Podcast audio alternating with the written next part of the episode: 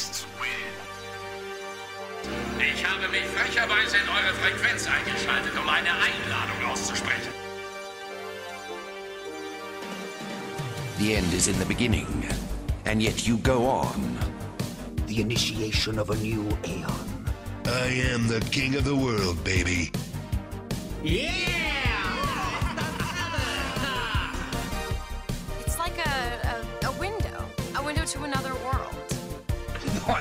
is it? Hallo und herzlich willkommen, verehrte Zuhörerinnen und Zuhörer da draußen zum Kawabanga Play Podcast, eurem Podcast für Computer und Videospiele. Mein Name ist Captain M und bei mir irgendwo da draußen hinter den sieben Skype-Bergen der 16-Bit-Malo. Ja, hallo, ich bin's, der 16-Bit-Malo, euer Freund und Helfer, wenn es um Fakten und flotte Sprüche geht. Hallo, endlich schön wieder da zu sein. Was für ein Einstieg. Also man merkt, dass wir eine Sommerpause hatten, die ein bisschen länger war als gewohnt und nur so voller Elan und. Enthusiasmus, ich habe richtig Bock auf Ja. richtig hartes, schönes und ergiebiges Podcasten. Ja, absolut. Zumindest erstmal die ersten 10 Minuten. Was danach kommt, Genau. äh, mach, weiß ich nicht. So, jetzt aber mal Spaß beiseite, liebe Freunde. Wir sind zurück. Das Kawabanga-Team für euch und äh, werden euch jetzt wieder regelmäßig bescheren mit Ergüssen. Ja, unseren Ergüssen. Unseren Ergüssen, das klingt äh, gut. Das Das klingt gut. klingt angenehm. Ne? Wer würde nicht gerne von unseren Ergüssen übergossen werden? Ja, das klingt wunderbar. Ja, man muss auch erstmal wieder reinkommen. Es ist alles nicht so einfach. Aber wir haben für euch etwas ganz Besonderes vorbereitet. Und zwar haben wir gedacht, ja, so nach so einer Sommerpause, so eine einfache Standardsendung, ja, das kann doch jeder. Das macht doch jeder. Wir, wir allerdings nicht. Wir haben überlegt, was ist letztes Jahr bei euch da draußen wirklich gut angekommen? Und ja, einstimmig haben wir, äh, es ist uns wie Schuppen von den Augen gefallen, ein Konsolen-Special. Ein Konsolen-Special werden wir euch kredenzen und äh, wir haben uns eine ganz besondere Konsole ausgeschaut und zwar Trommelwirbel. Ich vermute, du hättest selbst eins eingebaut, aber ich mache es trotzdem Ja, mal. das ist, ist noch viel effektiver. Es geht um das Famicom, respektive das Nintendo Entertainment System. Ja, mit einem großgeschriebenen E für Entertainment. Ja, so viel Spaß muss sein. Jetzt kleiner Jingle und dann geht es los für euch. Neu von Nintendo, Dr. Mario, wow! Mit Super die Virenkill. Allein zu zweit jederzeit. Dr. Mario für NES und für Gameboy. Neu das Superspiel Dr. Mario, die Actionwelt von Nintendo. Ja, das Nintendo Entertainment System. Wie fangen wir an? Fangen wir an mit, mit uns oder fangen wir an mit der Geschichte des NES? hä? Das, Ja, äh, man muss ja sagen, viele der Leute da draußen, die kennen das NES vielleicht gar nicht oder haben vielleicht mal jetzt am Rande mitbekommen, hm, da war doch jetzt vor einem Jahr hier NES Classic und mit diesen ganzen komischen Spielen. Was ist das? Das habe ich ja noch nie gesehen. Neue Konsole und dann waren sie ganz überrascht, dass das halt so altbacken aussah. Ja, ja, sch- scheiß Grafik. scheiß Grafik und so und äh, kein 3D. Ja, nein, äh, Spaß beiseite. Natürlich ist das äh, NES quasi, nein, nicht quasi, sondern es ist die erste Heimkonsole, die Nintendo rausgebracht hat. Das Ganze 1983 bereits in Japan erschienen.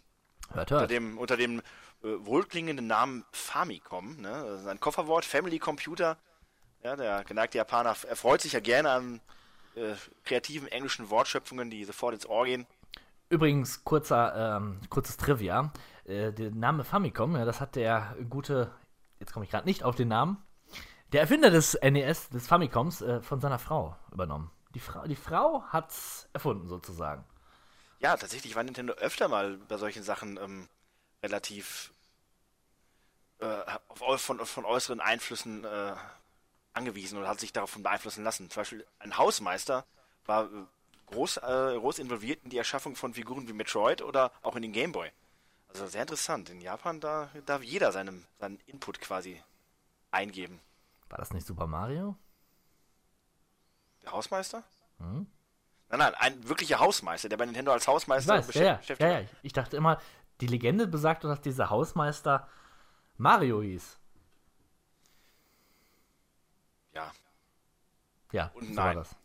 Okay. Äh, vielleicht werden wir dieses Rätsel im Laufe der Sendung noch auflösen, aber aktuell äh, bleiben wir bei meiner Vers- Version. Okay, okay.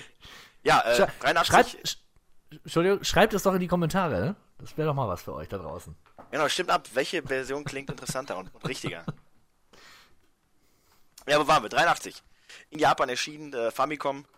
Äh, wurde auch lange überlegt in ähm, Japan, wie es rauskommen sollte, als diskettenbasierte, äh, als diskettenbasiertes, äh, ähm, als diskettenbasiertes Element, quasi wie ein Computer mit Floppy Disks.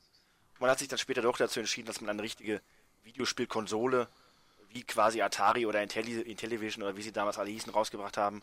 Zum wo Glück. man dann genau wechselnde Cartridges einführen konnte und an seinem eigenen Fernseher das Ganze angeschlossen hat. Und das lief ganz erfolgreich und so hat man sich dann irgendwann auch so nach dem großen Videogame-Crash in Amerika dazu entschieden, das Ding bringen wir jetzt auch über den großen Teich raus. Das war dann knapp zwei Jahre später, nämlich 1985.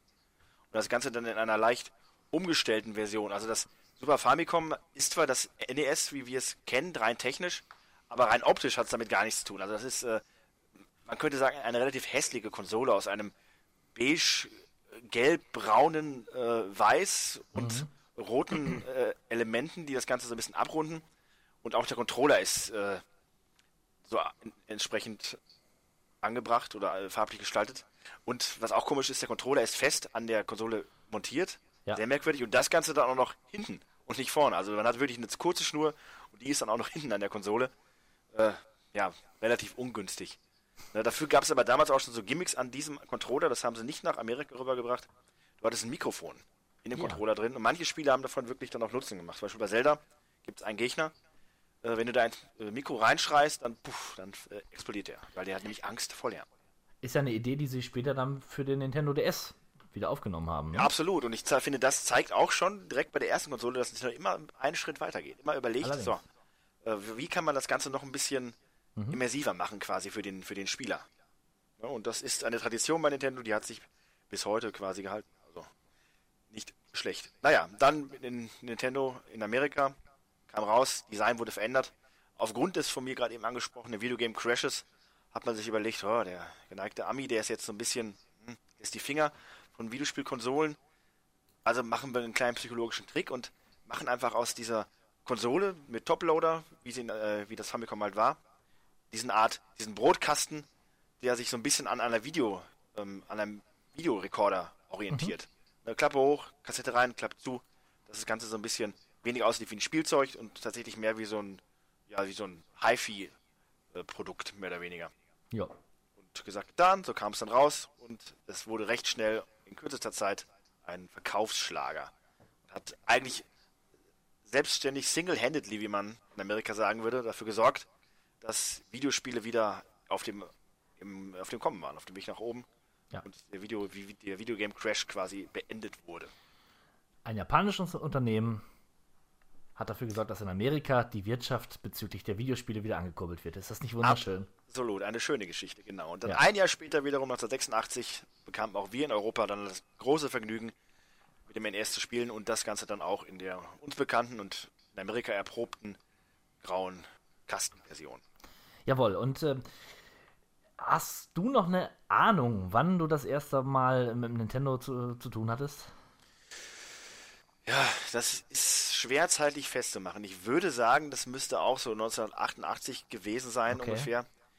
Ich selber hatte keinen. Ich war ja auch dann zu dem Zeitpunkt sechs Jahre, also auch nicht unbedingt in dem Alter, wo man, wo es früher normal war, dass man sowas hatte. Heute sieht das ja vielleicht ein bisschen anders aus. Meine Cousins hatten das. Mein Cousin, der war zwei Jahre älter als ich. Ist er immer noch. Und die hatten zu Hause das NES und ähm, mit Super Mario. Und ich, daran erinnere ich mich noch wirklich sehr gut, weil da, es war nämlich so, dass wirklich alle vor dem Fernseher gesessen haben. Tante, Onkel, die beiden Cousins, ich. Und dann hat man gespielt und geguckt, wie der andere das macht. Und Oh. äh, ja, äh, und es- man, man denkt heute an Super Mario und da sieht dann nur diese äh, 2D-Welt, wo man innerhalb von se- 30 Sekunden durchhüpft und aber damals erschien das für mich wirklich wie eine eigene Welt. Es war ja wie so eine Art, ich möchte nicht sagen wie ein Film, ich will jetzt nicht übertreiben, aber es war schon so, dass man sich das total reingedacht rein gedacht hat in gab dieses ja Spiel. Es gab halt auch so viele Geheimnisse in diesem Spiel zu entdecken. Schon im ersten Level, ne, mit dem, mit der, na, mit der Röhre nach unten und so weiter, das waren alles so Sachen. Aber es ist interessant, was du erzählst. Es war genauso bei mir. Ich habe es bei meinem Onkel gespielt und alle saßen da. Meine Oma, meine Mutter, mein Vater. Mein Onkel natürlich. Und alle haben gespielt. Es war ein Fest. Ja, und äh, immer wenn ich dann wieder dahin gekommen bin, hatte ich gehofft, dass vielleicht ein neues Spiel da ist. Und äh, meine Cousins haben dann recht früh auch Zelda gespielt. Was ich dann auch schon damals nicht so cool fand. Aber natürlich auch nicht schlecht. Es war immer so ein bisschen mystisch, weil Zelda hatte erstmal ein ganz anderes Gameplay und auch ein ganz anderes Cartridge. Ich meine, das war golden. Ja, das ist nicht dieses typische Standard-Grau, Ja. sondern so, eine, so ein goldenes Cartridge und huh, das hat natürlich dann direkt schon einen neugierig gemacht. Und früher war es halt auch wirklich so, du hast ja da nicht nur das Spiel gehabt, sondern du hast die Verpackung gehabt, die hast du aufgesogen, angeguckt, jedes einzelne Detail auf dem Titelbild angeguckt, du hast hinten alles durchgelesen.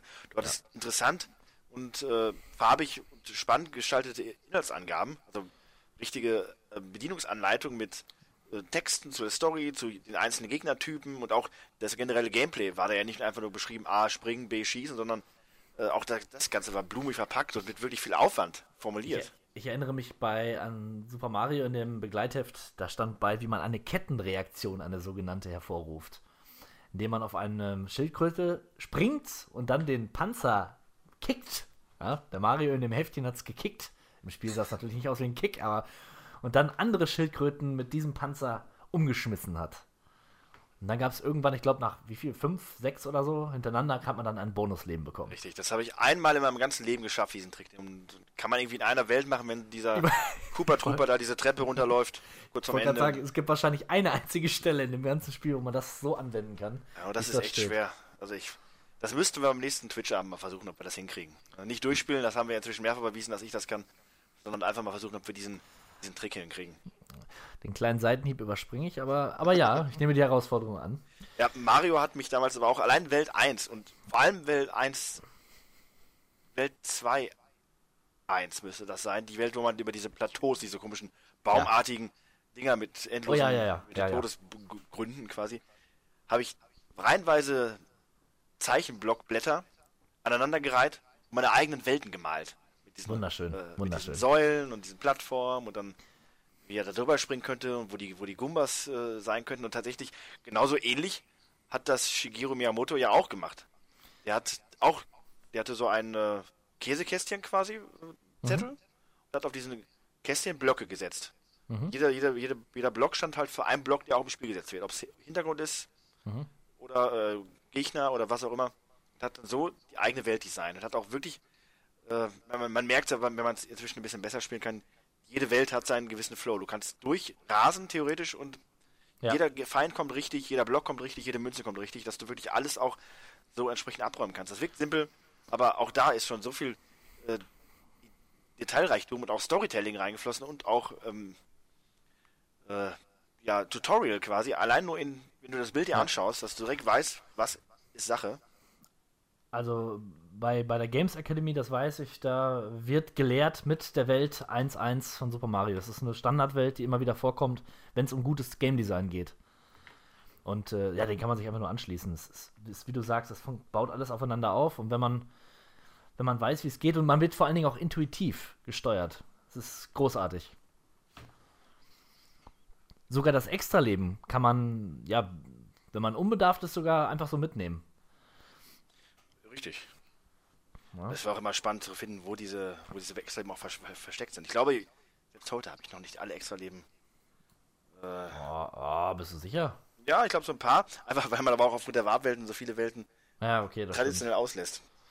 Ja. Ja, Lass mich er- noch mal ganz kurz. Ja, dann, Entschuldigung. Okay, okay.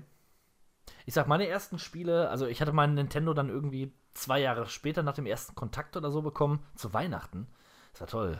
Ich, ich hab, bis zuletzt wusste ich nicht genau, ob ich einen bekomme. Meine Eltern haben ganz klar gesagt, nein, es wird kein Nintendo geben. Und dann haben sie ihn so versteckt, wie man das halt so macht. Und haben es dann ganz zum Schluss rausgeholt, als ich schon dachte, es gibt kein Nintendo. Und dann, dann war er dann doch da. Wunderschön, wunderschönes Erlebnis. Werde ich nie vergessen. Ja. Sneaky. Auf jeden Fall habe ich, meine ersten Spiele waren natürlich Super Mario, es war diese sogenannte Dreier-Diskette mit Super Mario und Nintendo World Cup. Großartiges Sportspiel. Und Tetris. Tetris natürlich für so ein Kind jetzt nicht so spannend. Aber mit Mario und Nintendo World Cup, da habe ich Monate verbracht. Ja, Ja, lass mich noch mal ganz kurz um diesen Faktencheck im wenig absurden noch ein paar kleine Randnotizen erwähnen. Äh, ich habe ja davon, davon gesprochen, dass das Super Nintendo oder Quatsch, das NES ein durchschlagender Erfolg war. Äh, war lange, lange Jahre die erfolgreichste oder ver- meistverkaufte Konsole der Welt. Bis dann so eine kleine graue Laserdisc abspielende Konsole dahergeschossen kam, die das Falls dann es- abgelöst hat.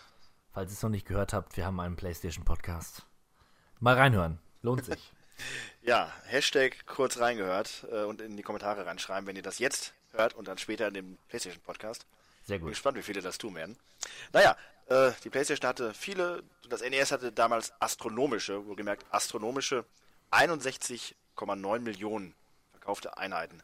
Nicht schlecht. Ja, ähm, früher, die Atari und andere Konsolen haben von solchen Werten natürlich nur träumen können, was aber auch daran lag, die, Kon die Konkurrenz war größer und der Markt war einfach noch nicht so gebildet. Oder der Markt hatte sich noch nicht gebildet. Da mussten natürlich Atari und Konsorten Pionierarbeit leisten. Äh, ohne die wäre es natürlich auch nicht so ein Erfolg geworden. Äh, zum Vergleich, das Super Nintendo, was ja zweifelsohne die prägendere und auch technisch bessere Konsole war, hat wiederum dann nur knapp 39 Millionen verkauft. Einfach aus dem Grund, mit Sega Mega Drive. Es gab zwar äh, als direkten Konkurrenten für das NES auch das Master-System von Sega, aber das hatte bei weitem nicht die Power und auch bei weitem nicht einfach diese flächendeckende Verbreitung. Hat auch seine Liebhaber gehabt, ganz klar. Tolles System.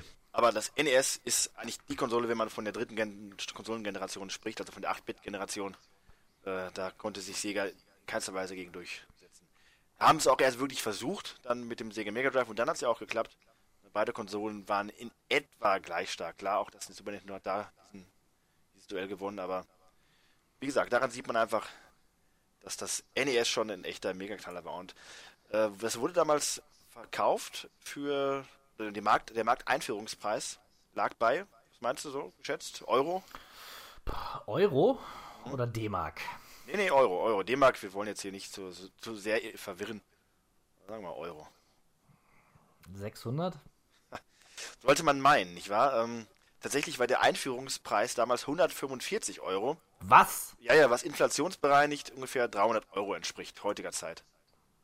Okay. Was damit immer noch ungefähr so teuer wäre wie die Switch. Also da hat Nintendo tatsächlich auch recht wenig an der Preisspirale gedreht. Also, die bleiben nach wie vor fanfreundlich. Okay. Hätte ich auch gedacht. Andere Konsolen äh, waren unwesentlich teurer. Jetzt äh, nur mal als Beispiel aus der damaligen Zeit, dass ähm, die Sony PlayStation, als sie rauskam, hat äh, 217 Euro gekostet oder heute 324 teurer, äh, teurer äh, Euro, was schon relativ auch noch relativ günstig ist. Aber Sega, ja. Sega Saturn zum Beispiel landete damals bei 300 Euro und inflationsbereinigt bei 450 Euro. Oh. Ja, da sieht man schon mal, dass Saturn und Sega bei der Preiskalkulation nicht ganz so easygoing machen konnte wie, wie Nintendo oder Sony. Ist, ist übrigens eine interessante Liste. Also die Konsole, die wirklich mit, mit Abstand am meisten oder am teuersten hier ist, äh, ist das äh, 3DO. Das, das, ja, ja, das ist damals 1993, wo es rauskam, also ein Jahr nach dem Super Nintendo, äh, für schlanke 508 Euro oder inflationsbereinigt 800 Euro auf dem Markt Nicht, kam. nicht schlecht, nicht schlecht, ja. 800 Euro. Irre. Na gut, aber bleiben wir beim NES. Ähm, das Ganze, ja klar, war wie gesagt das meistverkaufteste, die meistverkaufteste Konsole in, auf der Welt. Äh, hatte viele verschiedene Namen, auch da hatten wir ja schon das NES, wie ähm, es in Amerika hieß und bei uns, oder Famicom. In Korea hieß es übrigens äh, Hyundai Comboy. Auch nicht schlecht. Ne? Also, das klingt doch Ah, nicht schlecht, nicht schlecht. nicht schlecht. Und interessant ist auch noch zu erwähnen, dass äh, Atari auch seinen Teil hätte abhaben können vom großen Nintendo-Kuchen. Denn als das in Amerika rauskommen sollte, hat Nintendo bei Atari angefragt, ob sie nicht äh, der Publisher sein wollen für das für die Konsole. Aber Atari hat da dankend abgelehnt. Ne? Die wollten vielleicht nicht weiter erstmal die Finger verbrennen mit Videospiele, Konsolen, zum, vor allem nicht mit japanischer, fremder Ware. Ja, und dann kam es, wie es kam und ja, Ja, das NES ging in die Geschichte ein. Und in die Geschichte eingegangen sind übrigens auch noch 15 Spiele, die zu den meistverkauften Spielen auf der Konsole gehören. Mm, ja, okay. Schieß los. Wolltest du wissen, welche das sind? Ja, bitte. Du wirst nicht sehr überrascht sein, weil äh, gerade die Top 10 sind doch Spiele, mehr oder weniger, die äh, ja, jeder kennt und die eigentlich jeder erwartet. Aber ich fand es vor allem die Plätze von 15 bis 11 mehr oder weniger interessant. Darum habe ich es einfach mal erweitert. Auf Platz 15 ist nämlich Dragon Quest 4. Okay. Ja, und äh, das hat genau 3,18 abgesetzte Einheiten. Und das Interessante daran ist ja, man kann davon ausgehen, dass diese 3,18 Millionen abgesetzten Einheiten alle in Japan verkauft wurden. Natürlich. Ich glaube, das kam das überhaupt hier raus. Ich glaube Das nicht. kam in, nicht bei uns raus, das kam aber in Amerika raus, aber auch da Ja. waren die Leute jetzt nicht unbedingt so scharf drauf.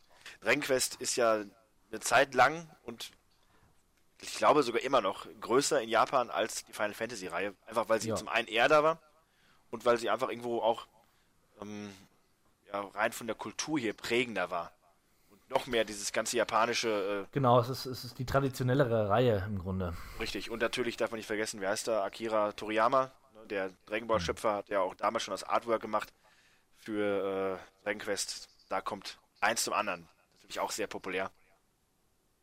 Dragon Ball in Japan. Nicht nur da, aber. Naja, 3,18 Millionen Dragon Quest 7. Auf Platz 14 dann ein Spiel mit dem einfachen Namen Baseball. Okay. Ja, auch da kam dem Spiel zugute, dass Baseball sowohl in Japan als auch in Amerika eine recht populäre Sportart ist. Jetzt mal ein bisschen, ein bisschen Understatement. Und da merkt man auch, wie primitiv im Grunde da noch die ganze Geschichte war, ne? Also mit so Namen wie Baseball, Tennis und so weiter. Richtig. Also Ja, zu ähnlich jetzt auch auf Platz äh, 13 weiter. Äh, da kommt ein ähnlich fantastischer Sport. Ein Kampfsport. Kung Fu. Kung Fu. Kung Fu mit- ja, Kung Fu, ja. 3,5 Millionen verkauften Exemplaren. Auf Platz 12 dann Dragon Quest 3. Mhm. Mit 3,89 verkauften äh, Millionen verkauften Exemplaren. Auf Platz 11 dann ein Spiel, wo man sicherlich über die Qualität streiten kann. Und der höchstplatzierte Third-Person äh, Artikel oder äh, Third-Person-Spiel in dieser Liste. Teenage Mutant Ninja Turtles. Oh, da werden wir sicherlich später noch einige Worte drüber Denke ich auch. zu verlieren, ja. 4 Millionen, wobei dem Spiel zugute kam, dass es ein Bundle-Spiel war. Das war zeitweise bei der PlayStation, äh, bei der PlayStation, bei der, äh, beim NES als äh, Bundle direkt beim, bei der Konsole mit dabei.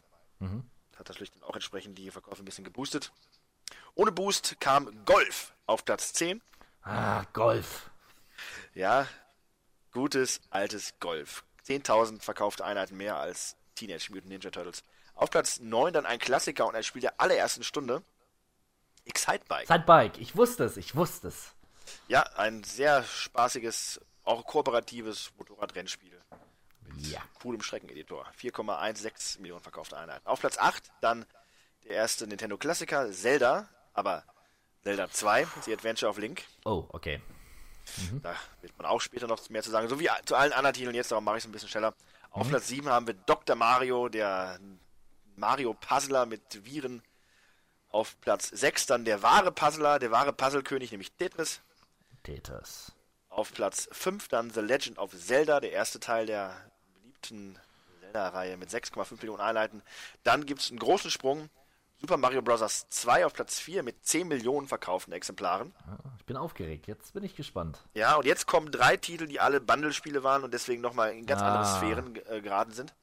Auf Platz 3 ist Super Mario Bros. 3, äh, Okay. weil es auch relativ spät äh, erschienen ist im Lebenszyklus.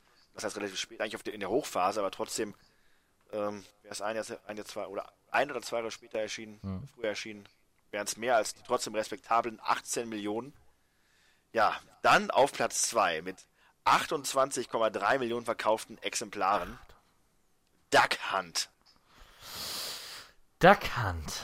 Duck Hunt. Duck Hunt nicht in, äh, in Doppelversion mit Mario, sondern wirklich Ja, Nur die. Version. Hm? richtig. Und auch hier wieder, äh, ich vermute, dass Duck Hunt mit eines der ersten Bundle-Spiele war, die in Amerika erschienen sind. Und einfach deshalb auch diese irre Zahl zustande kommt. 28,3 Millionen, das ist, ist ein Wort. Naja. Auf Platz 1 aber mit 40 Millionen verkauften Exemplaren und damit eins der am besten verkauften Spiele aller Zeiten. Super Mario Bros. 1. Ah, Gott sei Dank. Das war mir doch nur wichtig. Richtig, weil das war prinzipiell ja bei jedem dabei. Und wenn du überlegst, 40 Millionen verkaufte Exemplare von Super, von Super Mario Bros. 1, 60 Millionen verkaufte NES-Exemplare. Das heißt, wenn man einen NES hatte ohne Super Mario Bros., dann war man eigentlich schon was Besonderes. Stimmt. Stimmt. Also so Ja, eine Quote gibt es, glaube ich, bei relativ wenigen Spielen. Ich glaube, ich kenne auch wirklich keinen Freund von damals, der äh, nicht Super Mario 1 hatte. Das Vor allem, gehörte einfach dazu. ma- manchmal hat man es ja sogar, ob man wollte oder nicht zweimal. Man hatte das Spiel einzeln und dann hatte man die Dreier-Cartridge. ja, ja. Also das Spiel begleitet einen wirklich immer. Ach, wunderschön. Ja, was uns auch noch begleitet, äh, ist Zubehör zum Nintendo. Da gab es nämlich auch jede Menge. Und mal gucken, was du so hattest und was ich so hatte. Also ein paar Sachen sind mir tatsächlich noch äh, in Erinnerung geblieben. Zum Beispiel das äh, NES Force Source, also dieser Vierer-Adapter. Der war nämlich bei meinem Bundle dabei. Da konnte man, ich, bei, ich glaube, Nintendo World Cup, da hat das funktioniert. Da konntest du mit vier Leuten gleichzeitig Nintendo World Cup spielen, sofern man denn viele Freunde hatte. Äh, was zur damaligen Zeit. Ich hatte vielleicht im Laufe der letzten wäre, 30 aber- Jahre vielleicht zusammen vier Freunde, wenn ich die nochmal reaktivieren könnte zum World Cup spielen. Das wäre toll. Leute, meldet Aber- euch. Es war aber cool. Ich habe es immer benutzt, weil man so einen Turbo-Button hatte. Das ist Dauerfeuer. korrekt. Den habe ich tatsächlich auch noch hier bei mir in meiner kleinen, aber feinen ES-Sammlung. Schön stylisch, das Teil, finde ich. Passend. Praktisch. Wie gesagt, es gab recht wenig Spiele, leider, aber trotzdem cool. Ja, absolut.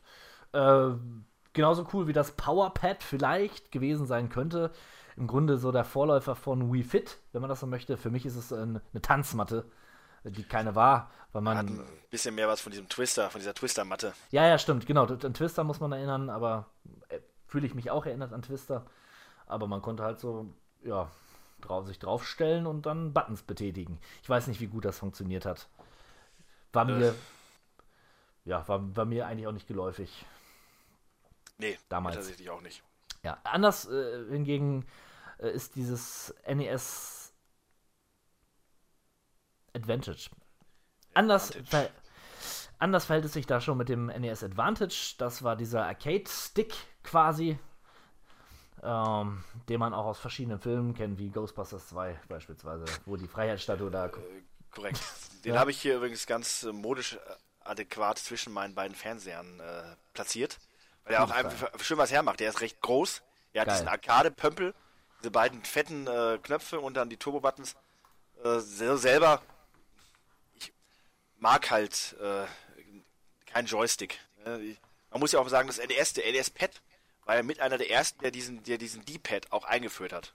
Ja, Ja, äh, weg Richtig. von den Joysticks aus äh, von damals und hin mehr zu diesem wirklich, ich will nicht sagen analogen, weil das ist es ja noch nicht, aber schon zu diesem einfach flüssigeren, einfachen Daumenlenken, äh, lenken, stimmt. das viele Spiele einfach dann noch flotter und einfacher gemacht hat. Ja, gut, dass du das nochmal erwähnst. Das ist schon äh, eine wichtige, eine wichtiger Fakt irgendwie. Ja, und an dem, Erkenntnis. an dem NES-Controller haben sich ja prinzipiell auch dann alle anderen nachfolgenden Controller äh, orientiert. Genau. Bis zur Einführung des Analog-Sticks. Aber Den Nintendo Ja. auch ja eingeführt hat mit dem N64 sozusagen. ja, ja, sind einfach Trendsetter. Also, das sind Trendsetter. Ja. Auf jeden Fall, das Teil ähm, fand ich immer cool, aber ist es. Ich bin da so ein bisschen bei dir, also mit so Joysticks kann ich nicht viel anfangen. Allerdings ist es so cool, dass ich überlege, mir einen zu kaufen. Du hast mich gerade auf eine Idee gebracht. Ja, das macht sich schön, äh, selbst wenn man den nicht benutzt, sieht er einfach cool aus. Genau, genauso cool wie der Power Glove. Äh, bekannt geworden durch den Angry Video Game Nerd. Vorher kannte den, glaube ich, niemand. Nee. so richtig. Das, das hat mir auch nichts. Ich war ganz erstaunt, weil ich hatte das Video gesehen zu der Zeit vom Nerd, da kam ja auch gerade die Wii raus. Überraschter war ich, dass Nintendo ja schon mal sowas in der Art Richtig. rausgebracht hat, was ja auch theoretisch irgendwie funktioniert. Ja, richtig, genau. Theorie, in der Theorie funktionierte es. Es ist im Grunde mit Sensoren, die äh, umständiger, umständlicherweise an einem Fernseher befestigt, befestigt wurden, konnte man dort mit einem Handschuh ähm, ja, die, die äh, Tasten emulieren. Das Angry Video Game Nerd Video zeigt aber, dass das tatsächlich sehr schwierig ist und äh, sehr unterhaltsam. Falls ihr das noch nicht gesehen habt, das könnte ich ehrlich mal in die, die Shownotes, in den Shownotes verlinken. Sehr witzig, sehr witzig. Sehr witzig. In der Tat. Also das ist, glaube Ja. auch bis heute das meistgeklickte äh, geklickte Angry Video Game Net Video. Das sagt auch schon einiges aus. Ja, es ist ein ikonisches äh, Element mittlerweile. Ja, ich, und inzwischen, ich meine, jeder, der ein bisschen was äh, Retromäßiges auf sich hält, der baut irgendwo den Power Glove ein. Ob es jetzt in äh, so einem äh, Trash-Fest ist wie Kung Fury, wo dann der Mega-Hacker sich mit dem Power Glove durch die Zeit hackt. Ja, oder ob es äh, Bands sind, die Videospiel äh, Musik covern, äh, die, die Power Glove heißen. Also das taucht wirklich überall auf. Ich habe mir ja früher immer das ähm, Pad um den Bauch gebunden. Wegen Captain N. The Game Master, der hatte das, Das stimmt. auch. Das war sehr cool. Genauso wie den Zapper, den hatte ich leider nicht. Aber Captain M hatte den Zapper. Äh, N, N. Captain N hatte den Zapper. Und äh, ja, das ist diese Lightgun. Eine der ersten Lightguns. Und äh, cooles Teil im Grunde. Ich, ich mochte das ja immer. Ich hatte es für, fürs Master-System hatte ich dann mal so einen Zapper ausgeliehen. Das hat mir schon Spaß gemacht und ich wette, äh, auf Enten zu schießen hätte mir eine, wäre mir ein wahres Fest gewesen. Leider ist mir das verwehrt geblieben. Aber co- cooles Teil eigentlich. Tolle Idee. Was haben wir da noch? Ach so, es gibt noch, apropos Angry Video Game Nerd, es gibt äh, so einen Roboter, kurz Rob genannt. Ja, Rob der Roboter, das ist vor allem auch eine Sache, die ich lange, lange gar nicht kannte, die aber Ja. von Nintendo wirklich relativ groß aufgezogen worden ist. Ich meine, das war auch ein Bundle-Spiel, äh, dieser Roboter. Mhm. Und es gab zwei Spiele, die auch exklusiv nur mit diesem Roboter spielbar waren. Eins nur mit dem Roboter und das andere hätte man theoretisch auch mit dem Controller spielen können, aber das wäre irgendwie auch witzlos gewesen. Wobei es auch genauso witzlos ist, mit diesem Roboter zu spielen. Man muss sich das vorstellen, es ist ein äh, Roboter, der eine Hydraulik hat, mit der er dann von einem rotierenden äh, Stab quasi äh, so Chips aufnehmen kann. Diese Chips nimmt er dann hoch und setzt sie woanders wieder ab. Das emuliert quasi das Knöpfe drücken. Ist super langsam äh, und macht eigentlich überhaupt keinen Sinn.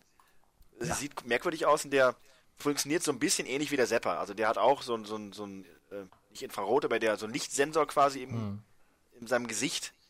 Und damit nimmt er das Flackern des Bildschirms wahr und reagiert dann auf die, äh, auf die Befehle, ähnlich wie es der Zapper auch tut. Ja.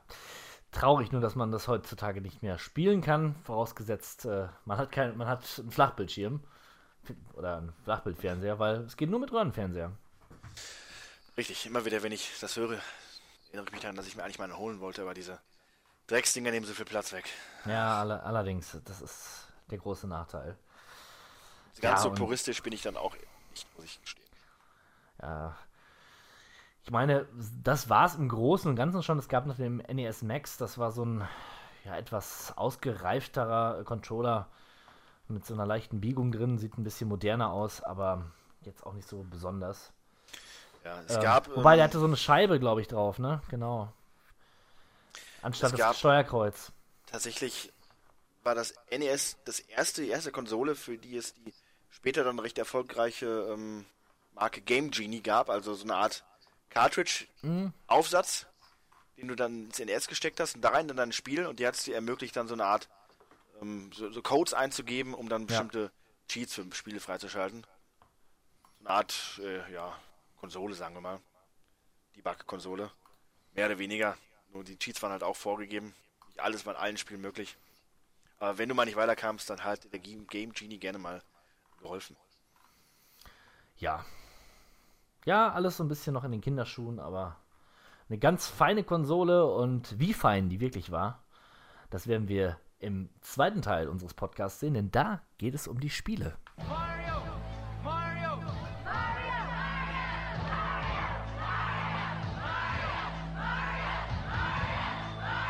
Er ist wieder da. Super Mario mit seinem brandneuen NES-Videospielabenteuer Super Mario 3.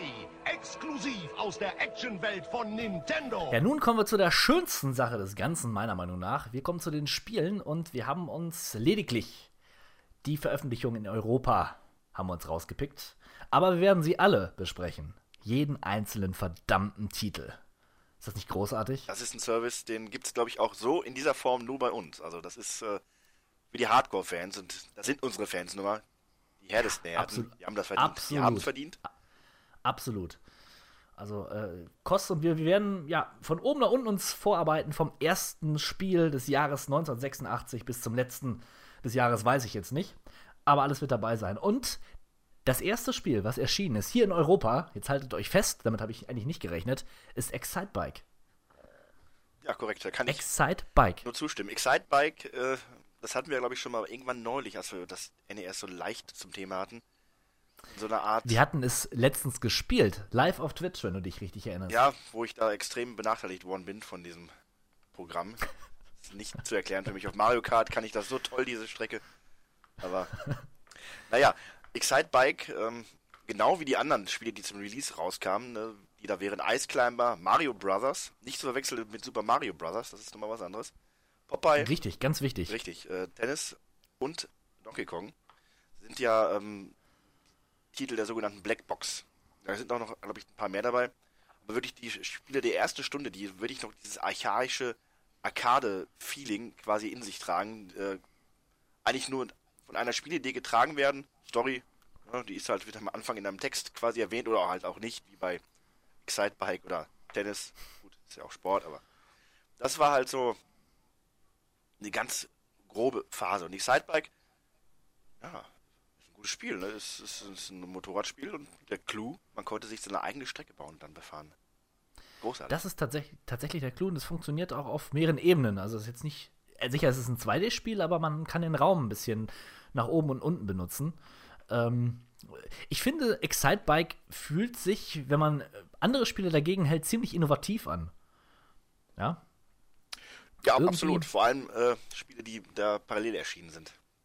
Richtig. Also Ice Climber zum Beispiel, wo man einen von zwei Eskimo-Boys äh, spielt und sich dort äh, von oben nach unten bewegt und auf Monster eindrischt. Aller, äh, ja, vielleicht kann man es, womit kann man es vergleichen? Bubble Bubble, äh, Donkey Kong vielleicht, also diese, diese Art von, von, von arkadigem äh, Genuss. Richtig. Ich muss ganz ehrlich sagen, ich habe Ice Climber übrigens noch nie gespielt und hat lange Zeit überhaupt gedauert, bis ich überhaupt wusste, wer das war. Die, mir mehr oder weniger auch durch äh, Smash Bros. erst wieder in Erinnerung gerufen worden, diese beiden Personen. Stimmt. Hat auch stimmt. tatsächlich, trotz des schönen Namens, den man ja damit verbindet, Ice Climber und so ein bisschen Nostalgie, gar nicht mal so den allerhöchsten Ruf als äh, gutes Spiel.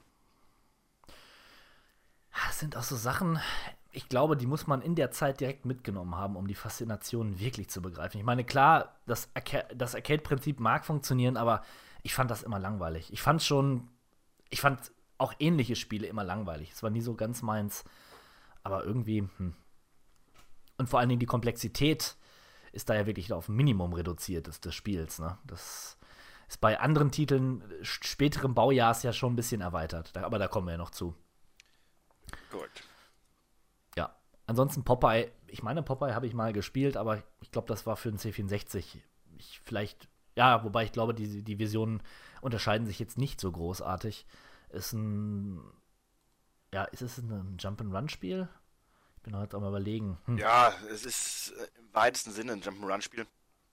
Du hast einen Screen und ähnlich wie bei Donkey Kong musst du da versuchen, diesem Erzfeind von, wie heißt er? Äh, Popeye? Äh, äh, der, der Bärtige. Ja, genau. Muss ausweichen und Ol- Olivia retten. Olivia Ja. Öl. äh, ja. Ja. Und soll aber eigentlich ganz gut sein. Ähm, Habe ich selber aber auch nicht gespielt. Ja, ich, ich sehe es gerade. Es sind so vage Erinnerungen. Aber naja. Donkey Kong muss man, glaube ich, nicht viele Worte zu verlieren. Das Tennis habe ich auch nie nachgeholt, glaube ich. Nein, äh, ich auch nicht. Ja. Und Golf. Wow, Golf. Ja, also wie man schon sieht, Golf, Tennis, äh, das war halt zu Zeiten, da musste man noch nichts davor klatschen oder dann hinterher irgendwie ein- 18 oder 19 oder was auch immer, sondern das war das Tennisspiel. Und das war das Golfspiel.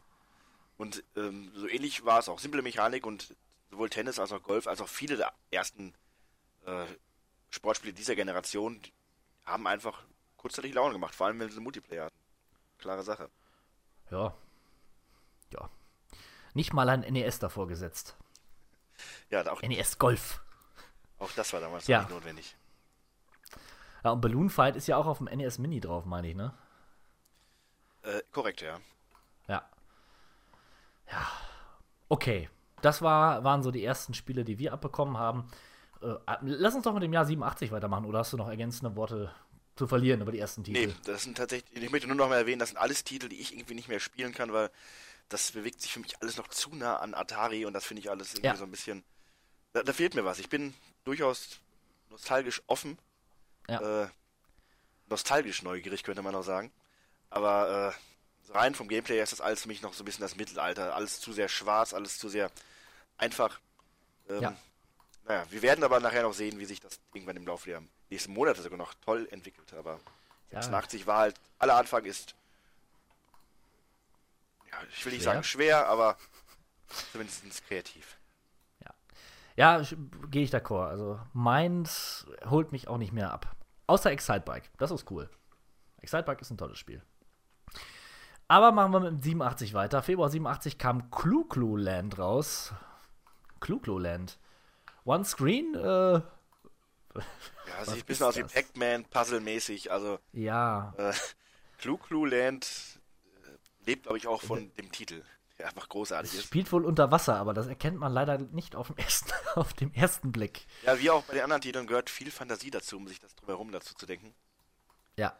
Äh, das war bei Soccer, was auch 87 erschienen ist, übrigens nicht notwendig. Das war ein, äh, auch eine sehr einfache Angelegenheit, die ich übrigens erst kürzlich noch im Rahmen des mehrfach schon besprochenen und angehypten Fußballspieltestes mit dem guten Stevo getestet habe.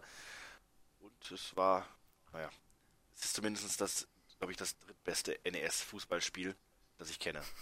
Ich kenne drei. Ja. Gut. Das ist immerhin der dritte Platz. Match Rider, ich glaube, das war so ein, ja, das ist so ein, so ein äh, Motorradrennspiel. Ein bisschen wie Hang-On. Ja, braucht man halt auf einer Konsole irgendwie dann doch, ne? Gehört dazu, ne? Gehört, gehört dazu. Genauso wie Genauso Kung wie Fu. Kung Ja, Exakt. Fu, yeah. Das ist äh, so der erste, ja, ich will nicht sagen Klassiker, aber das ist so eines der Spiele, die man doch stark verbindet mit dem NES. Dieses, äh, ja, diesen. Kung-Fu-Typen, der da die sich diesen Horden an Menschen oder anderen Kung-Fu-Meistern entgegenstellt oder auch Zwergen in den späteren Welten, die ihre Messer werfen und sonstige Tricks versuchen, um einen zu hindern, die Pagode bis zur Spitze zu erreichen, basiert meiner Ansicht nach lose auf einem Bruce Lee-Film. Äh, da kann man mich korrigieren, wenn man möchte. Aber Jedes Kung Fu oder Kar auch Karate-Spiel der damaligen Zeit basierte auf einem Bruce Lee-Film. okay, das kann man so stehen lassen. Ja. Oh, und jetzt kommen wir schon zum Highlight. Meiner Meinung nach, das große Highlight des NES ist Super Mario Bros. Ja, äh, wer, wer kennt es nicht? Das erste Videospiel, was ich bewusst gespielt habe, Super Mario Bros., damals bei meinem Onkel im Zimmer mit meiner Oma, haben wir uns durch das erste Level bewegt und es ist auch heute noch ein Genuss. Ja, so ähnlich. Selten, selten gibt es ein Spiel, was so gut gebalanced ist, was so perfekt auf dem Punkt funktioniert. Ja? Ich habe das, die komplette Kontrolle über meinen kleinen Klempner. Korrekt. Und es ist tatsächlich auch so in diesem Spiel. Das Spiel an sich ist ja so eine Art ähm, Jump'n'Run-Tutorial. Es gab ja in dem Sinne noch keinen Side-Scroller wie diesen. Und alles, was da passiert, alles, wie die Gegner gesetzt sind, selbst wie die Münzen gesetzt sind, zeigt dir quasi als Spieler, was du machen sollst. Ne, wenn der erste Gumba Stimmt. kommt, so, du bist noch nie auf den Gumba gesprungen. Äh, so, dann ist das doch das Perfekte, was dir passieren kann, dass dieses Wesen auf dich zuläuft und du sofort siehst, aha, Feind und äh, Und ausweichen. drauf. Ja, das hat uns alle auch doktriniert so ein bisschen. Äh, und auf spätere Spiele dann darauf quasi festgelegt, jeder Sprite, der sich auf dich zubewegt, muss automatisch ein Feind sein.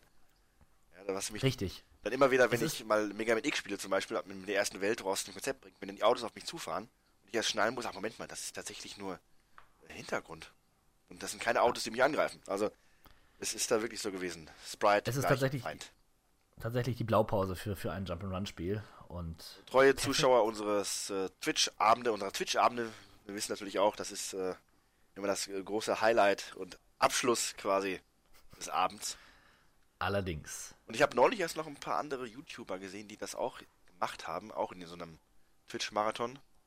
Und äh, also, ja, wir performen schon relativ gut, möchte ich sagen. Du jetzt vielleicht nicht Das so, aber äh, Bitte. Bis Welt 8, äh, 4 kein Problem. ja, 8-3, 8-3 mit den Hammerbrüdern. Ja, die, okay, die ja. macht Ja, dann schon mal schwer stimmt, zu schaffen. stimmt. Aber ansonsten, Ja. Und wenn, wenn man daran scheitert, vorbei. Ja, Super Mario Bros., man könnte wirklich eigentlich über jeden Level sprechen und jede Anekdote, die man irgendwo erlebt hat, äh, Ja. weil es ist ein kurzes Spiel, damals noch nicht, es war wirklich wie ein Abenteuer, das man da hatte, man ist- hat eine Welt bereist, aber heute ist das einfach, es gehört zur, zur Videospielseele. Allerdings, ja. Wunderschönes Spiel. Äh, genauso wie Donkey Kong Jr. nicht. Ist, ich finde Donkey Kong, fand ihn schon immer schrecklich. Ein furchtbarer Charakter. Dieser Affe. Ja, und Donkey Kong Jr. ist Donkey Kong ein bisschen erweitert als das erste Donkey Kong. Was soll ich dazu sagen? Ja. Klettert auf Lianen.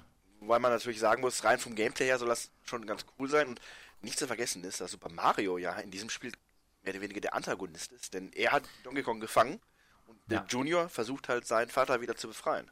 Und Mario hat Eine was rührende dagegen. Geschichte. Eine rührende Gut, Geschichte. Mario hat verständlich was dagegen, ne, denn die ganze Scheiße, die davor passiert ist. äh, ja, hat er nicht vergessen. Deswegen weiß er genau, ein eingesperrter Donkey Kong ist das Beste für die Gesellschaft. Ja, man sieht einfach, wie konsequent Mario agiert, ja. Richtig. Er kennt kein Mitleid. Ja, das ist richtig. Ist halt auch so dieses südländische Blut in ihm. Der ist auch konsequent, was Familie angeht. Ja, Und, genau, äh, La das- Familia. Genau, da, da ist er wirklich straight. Devil World habe ich hier. Ja, ich glaube, das ist aber auch nur ein Spiel, was in Japan erschienen ist. Achso, weil, weil auf meiner Liste. Ach, du hast recht, stimmt. Nee, ich habe gar, Okay, ich hab gar nicht recht. Du hast recht. Aber trotzdem kenne ich das nicht. Es ist nur, es ist nur in Europa erschienen, wahrscheinlich. Ja. Ja, damit, damit kenne ich mich gar nicht aus. Mit nur in Europa Okay, dann, Titel. dann, dann überspringen wir Devil World. Ich glaube. Das klingt auch ein bisschen zu gruselig. Und. Halloween ist auch vorbei, deswegen macht's. Kein Grusel-Special von unserer Seite. Der Kant, passend zur damals erschienenen Lightgun. Ja, ich. Eines der populärsten Spiele, das ich glaube auch vor allem in Amerika wesentlich mehr als in, als in Europa. In Amerika war es ja tatsächlich so, dass Duck Hunt auch mit Super Mario als Double Cartridge erschienen ist. Darum hat das in Amerika quasi so ähnlich jeder, so wie bei uns, dieses äh, Tetris Mario World Cup Soccer. Das, das ist halt so ein, so ein. Ich persönlich konnte damit nie was anfangen. Ich habe es noch nie gespielt. Ich hatte auch nie eine Lightgun. Äh, ich glaube, hatte- nicht mal in der Hand. Also zumindest nicht den Zapper von Nintendo. Ich hatte den Zapper von, äh, vom Master System. Aber Duck Hunt, mehr habe ich auch nie gespielt. Sicherlich ein Fest. Ne? Wenn man damals eine Lightgun hatte, hat das äh, schon Spaß gemacht. Ja, war auch sehr. Es ließ sich wohl gut schießen. Ich meine, ne, wenn man mal ganz ehrlich ist, ist es schon ein sehr kritisches Thema. Ne? Jagen und äh, Entenjagen vor allen Dingen. Ja. Da war so mancher Tierschützer sicherlich nicht erfreut drüber. Korrekt. Und deshalb in Amerika auch wesentlich dann äh, wesentlich angesagter oder leichter aufzunehmen als hier in Europa, ne, wo man dann doch etwas Ga ganz bestimmt. solchen Themen gegenüber ist. Ganz bestimmt. Ja. Pro Wrestling. Ein Wrestling-Spiel, welches ich auch nicht gespielt habe. Worte? Äh, nein, aber ich glaube, es war grauenhaft. Ja. Wrecking Crew. Ja, das klingt wie etwas, wenn es heute veröffentlicht worden wäre, was bestimmt cool ist. Wie etwas, was damals veröffentlicht worden ist. Weiß ich, Wrecking Crew. Stimmt allerdings, du hast recht, das ist eigentlich ein ziemlich moderner Titel.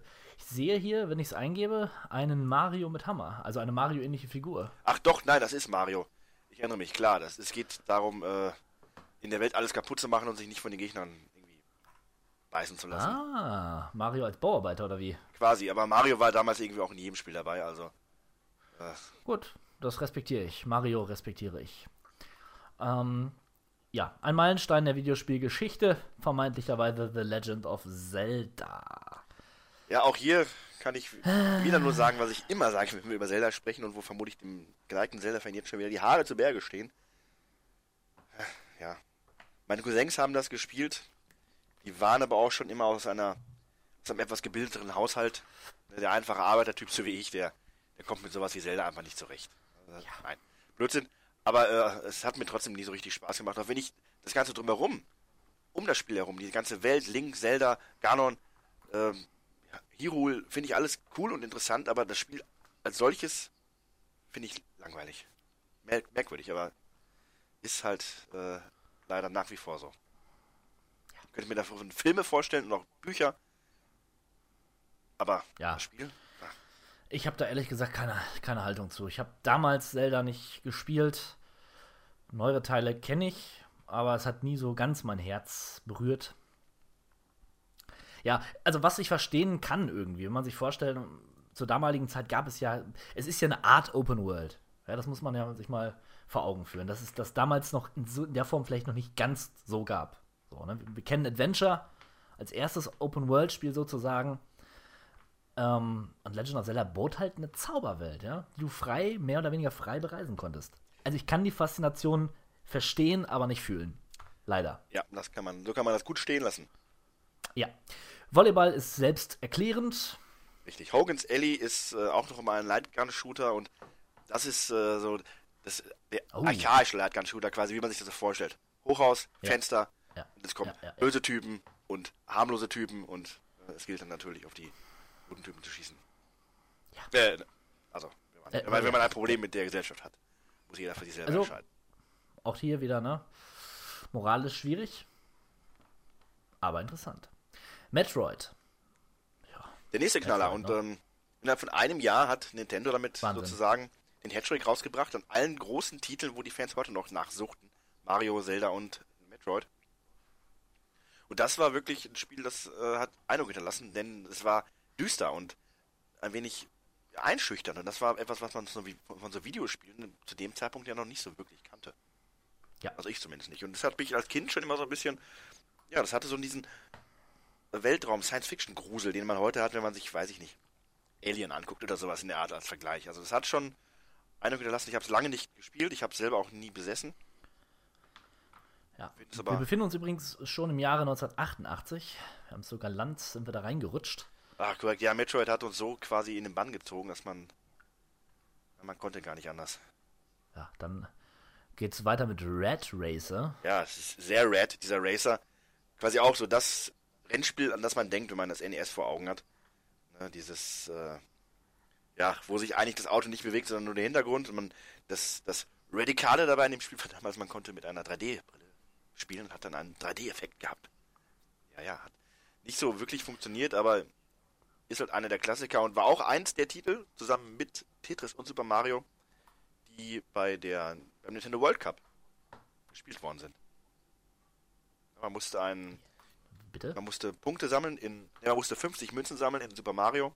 Man musste äh, in gewisser Zeit einen Highscore bei Tetris schaffen und man musste bei Ah, Red Racer in gewisser Zeit die meiste Strecke hinter sich bringen. Also das war scheinbar auch von Nintendo dann ein sehr äh, ja, wichtiger Titel. Und übrigens, was man noch erwähnen sollte, vielleicht, alle Titel, die wir bisher besprechen und äh, auch noch etwas länger besprechen werden, alles Nintendo-Produktion. Also ist Third Party bisher überhaupt kein Thema. Gibt's gar nicht. ja, unglaublich. Was für, was für Content hier. Wahnsinn.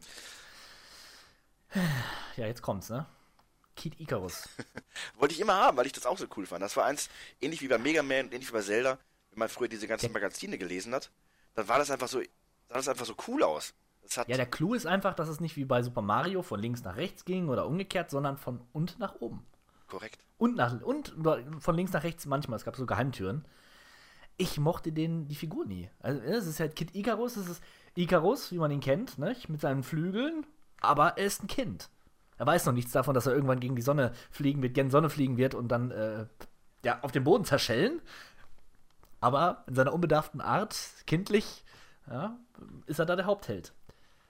Ich fand ihn immer doof. Ja, für mich sah er immer aus wie ein, wie ein großes Engelbaby. Ja, ich habe auf dem Gameboy Kid Icarus gespielt tatsächlich, äh, aber auf dem NES war das halt nur eins meiner Traumspiele. Das ist, das ist schön gesagt.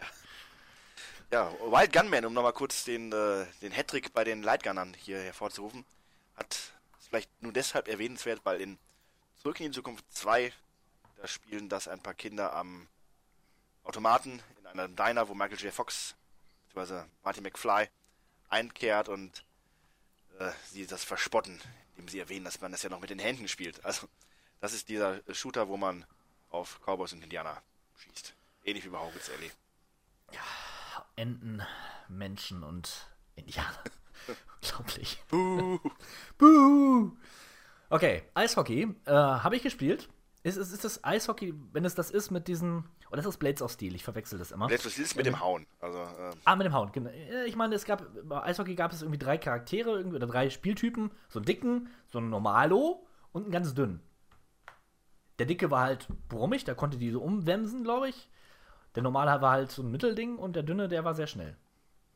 Jetzt werde ich mal eben nachschauen, bevor ich hier völligen Quatsch erzähle. In meiner Erinnerung ein sehr cooles Spiel. Habe ich gern gespielt. Der Eishockey sollte man in die Google-Maschine nicht so eingeben, da kommen viele Ergebnisse. Tatsächlich, das ist es. Ja.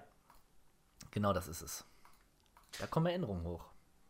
Eishockey ist meiner Ansicht nach der perfekte Sport für Videospiele. Auch das werde ich nicht müde zu erwähnen. Das ist einfach, macht einfach Laune. Es ist ein toller Sport, den ich selber niemals betreiben würde, weil ich nicht mal Schlittschuh laufen kann, aber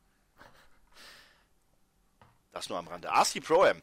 Ein äh, ja, Spiel, in dem man ferngesteuerte Autos lenkt und das Ganze in einer Art, ja, mehr oder weniger isometrischen Perspektive auf einem äh, ja, auf Hindernisparcours einfach eine Strecke, die sich selbst schlängelt. Also sagen wir es mal so, es ist dem äh, dieser Sportart, die es ja durchaus gibt, äh, es gibt ja diese ferngesteuerten Autofreaks da draußen.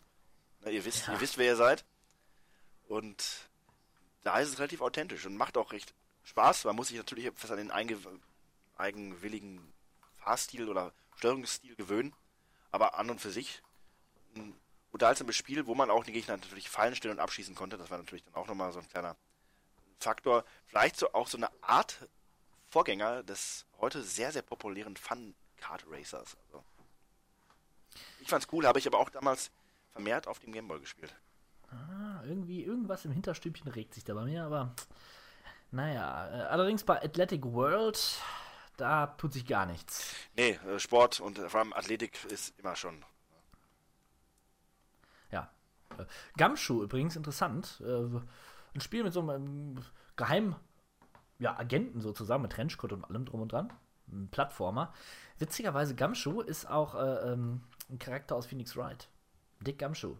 Wird nur zusammengeschrieben. Okay. Sieht verdächtig danach aus, nur ohne Hut. Gumshoe ist übrigens das englische Wort für sowas, was wir in Deutschland sagen würden, Privatschnüffler. Detektiv. Dann äh, bin ich, dann habe ich mich natürlich gerade selbst äh, vorgeführt, aber na gut. Aber vielleicht hängt er doch miteinander zusammen. Könnte ja sein. Wer weiß. Ja. Zelda-Nachfolger, The Adventure of Link. Ja, oh, das- kontroverser Titel. Das ging schnell. Äh, ein Jahr quasi nachdem der erste Teil rauskam, kam mit Teil 2 direkt der nächste legendäre Titel hinaus. Äh, ja, was soll man da noch sagen? Ich meine, dass das ein sehr kontroverser Titel ist, das hat sich inzwischen umgesprochen in den letzten 30 Jahren und äh, ich kann, er hat sich auch umgesprochen, vermutlich, dass ich den durchaus zu schätzen weiß. Äh, Anstatt dass man alles von Top-Down sieht, ist es jetzt eine Art Zeitscroller geworden, wo man nur noch die Weltkarte und die zu bereisenden Orte dann in der gewohnten Vogelperspektive sieht. Ich find's gut, schwierig. Äh, vor allem Death Mountain macht keine Späße. Aber ja, es lebt halt auch von der Stimmung, schöne Musik und ist für mich persönlich immer noch der beste Zelda-Titel. Ich glaube, da stehst du fast alleine da, aber gut. Gradius. Shoot 'em up Spiel. Nie meins gewesen, dieses Genre. Ja, äh, fand ich aber interessant, eben weil es halt mit so eins der ersten war, die ich auch gespielt habe. Ist übrigens auch der erste Third-Party-Titel, der rauskommt hier auf dem NES, nämlich von Konami. Und damit geht's jetzt auch mehr oder weniger dann wirklich los, dass Nintendo die Schleusen öffnete für Oh Leute, ja. andere Entwickler. Das werden wir jetzt nicht immer extra erwähnen.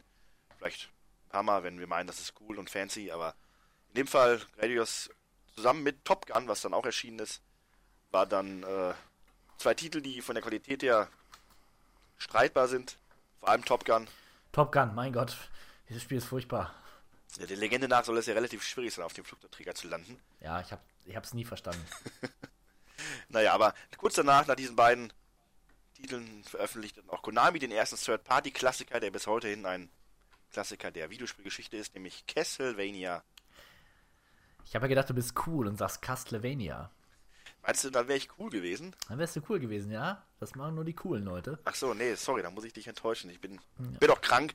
Äh, vielleicht ist mir da so ein bisschen von meiner Coolheit abhanden gekommen. Ja, aber Castlevania, natürlich, ne? Großartiges Spiel. Ja, was soll man dazu sagen? Äh, Was soll man dazu sagen, ja? Side-Scrolling-Plattform, Action at its best. Wow. Ja, äh, nein, Castlevania war damals auch halt ungewöhnlich, weil es halt diese Horror-Thematik äh, Ja. Sich zu eigen gemacht hat. Man war als äh, Simon Belmont unterwegs. War man Simon Belmont oder ein anderer Belmont? Ich weiß es nicht.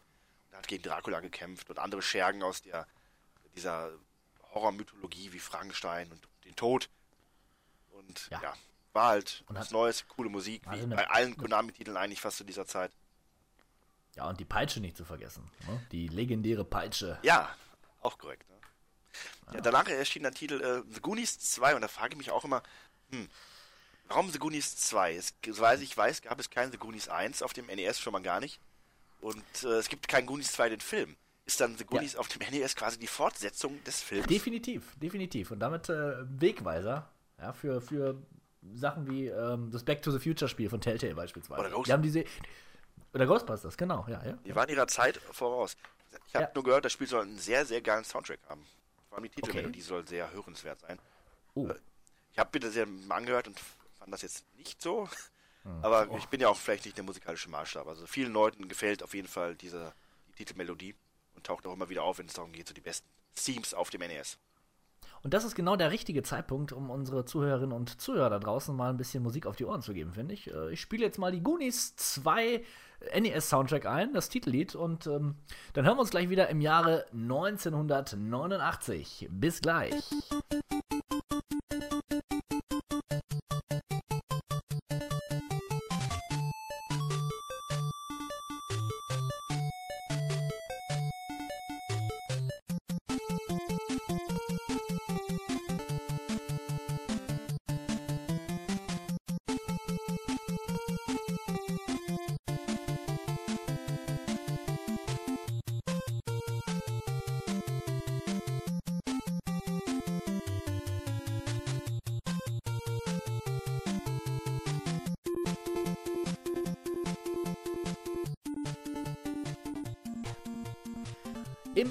Jahre 89 erwartet uns ein Spiel namens erwartete uns ein Spiel namens Robo Warrior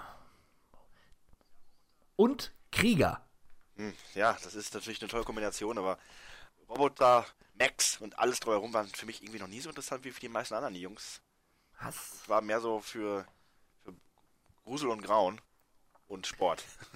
Ja, ich auch prinzipiell, aber Roboter, vor allen Dingen Robocop, fand ich ziemlich cool. Das muss ich schon sagen. Und Robo Warrior sieht verdächtig. Naja, gut, na, okay. Er sieht nach einem Roboter aus. Ich glaube, hätte ich Mit einer Knarre in der Hand. 1989 Robocop gesehen, mir, mir wäre der Kopf geplatzt. Also, Ja, Das, äh, das stimmt. naja, also, worauf ich aber hinaus wollte, war eigentlich Goose, Ghosts and Goblins erschien dann auch im Jahr 1989.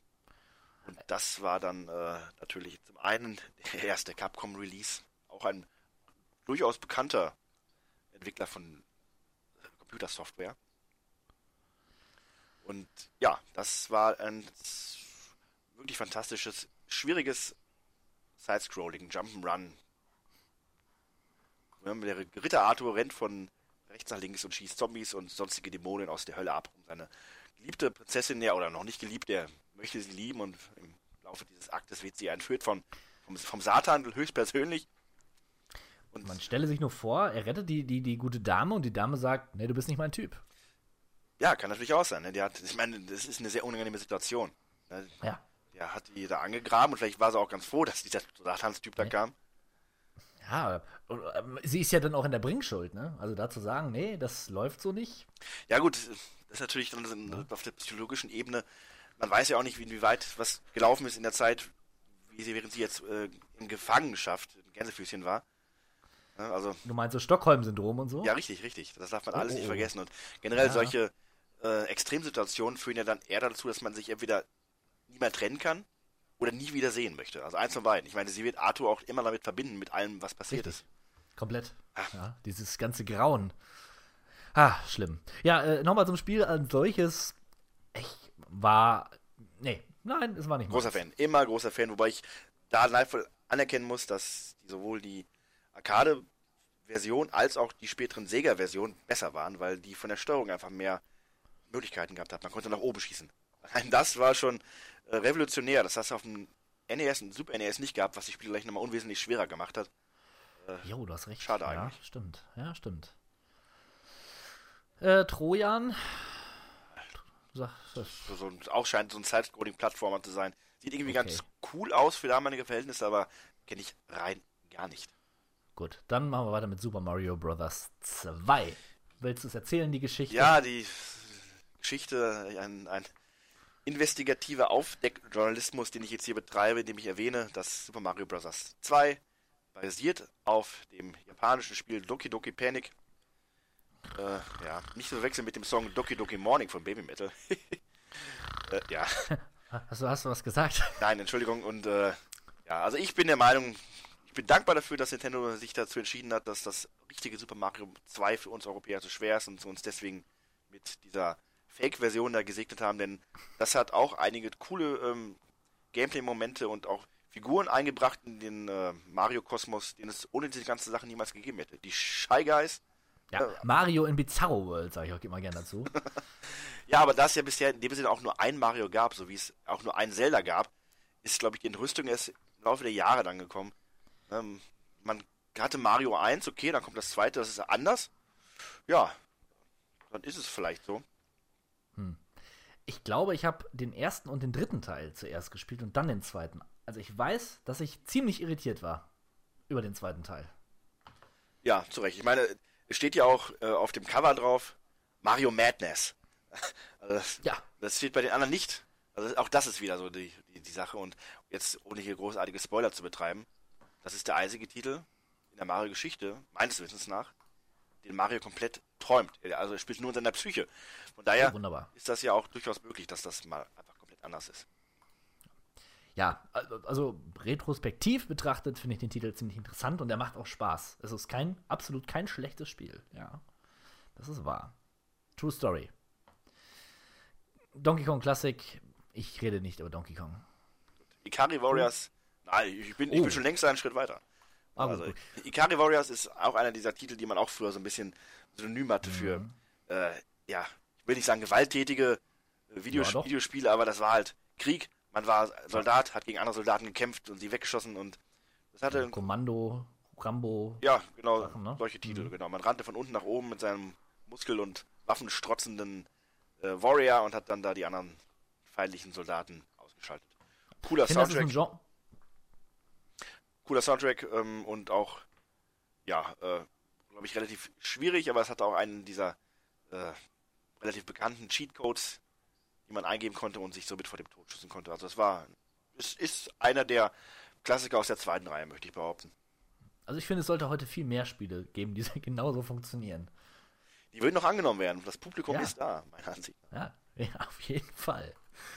Ähm, Section Z. Äh, ist, das ist, glaube ich, ein äh, Shoot'em Up. Gut. Anticipation? Ja, das ist, glaube ich, ein äh, Brett Brettspiel. Oh, das ist auch schön. Ja. Co Jetzt kommt mein Lieblingstitel, Cobra Triangle. Da muss ich nachgucken. Cobra Triangle. Ja, es, es klingt cool. Äh, klingt wie das, äh, könnte auch so ein Metal-Album könnte auch so heißen. Van Halen Ja, präsentiert äh, Cobra Triangle. Triangle. Das ist Motorboot fahren. Okay. ja, klingt gut, ist aber auch. Mit Haien. Mit, oh mein Gott, mit riesigen Haien. Das sieht cool aus. Was macht man denn da? Aha. Ja. Man schießt mit diesem Boot auf Riesenkraken. Wahnsinn. cool. Ja, wer braucht das Bermuda Triangle, wenn er das Cobra Triangle haben kann? Richtig. Wer braucht Xivius? Ja, ein weiterer, äh, ein weiteres Shoot'em Up. Gut. Track and Field 2. Ja, ein Riesenspaß für Leute, die einfach gerne mal auf Knöpfe drücken und das so schnell es geht. Ich hatte, glaube ich, Track and Field 2 war auch das erste, was ich gespielt hatte und hatte damals ja auch Okay. so revolutionäre äh, und auch ähm, ja, ernstzunehmende und wichtige Sportarten wie Armdrücken. Äh, was meiner Ansicht nach aber auch perfekt für Track and Field geeignet ist. Einfach auf Tasten hämmern und das schneller, vielleicht mal zwischendurch, wo man ein bisschen auf den Rhythmus achten muss, aber in der Regel geht es da um Speed. Und genau das ist auch mein, meine beste Fähigkeit. Ich war ja immer mehr so der, zur damaligen Zeit zumindest, so der Summer Games und Winter Games Freund. Ja, wobei man da immer Schwierigkeiten hatte, genau zu wissen, was, was wollen die da jetzt von einem? Was muss man jetzt drücken? Ja, das stimmt. Das, das musste man ähm, sich erspielen, sozusagen. Das war nicht so einfach. Ja, und das letzte Spiel des Jahres 89 ist dann echt ein richtiges Highlight, Mega Man 1. Korrekt. Äh, auch mal Cool. wieder so ein spontan ein Klassiker, der sich einfach zwischen dieser ganzen, die- zwischen diesen diesen ganzen Klassikern befindet. Mega Man äh, oder Rocket Man. Rocket Man. Er heißt in Japan. Genau. Äh, apropos, kurze, kurze Randanmerkung. Weißt du eigentlich, wie sie Evil Within, ich spreche in letzter Zeit sehr oft von Evil Within, aber weißt du, wie das in Japan heißt? Nein. Psycho Break. Psycho Break. Das klingt doch schon mal eigentlich viel cooler, oder? Evil Within, ja, so generisch. Ja, Ja, p- das, das Böse im Inneren, aber Psycho Break. Das passt aber irgendwie überhaupt nicht zum Titel, finde ich, oder? Ja, okay, man muss natürlich sagen, das klingt auf clever spektakulärer und da der geneigte Japaner ja jetzt nicht ganz so fit ist im Englischen und eher auf den Klang des Wortes achtet, passt das für Ja, den das- japanischen Markt geradezu perfekt. Okay. Psycho Das Break. kann ich nachvollziehen.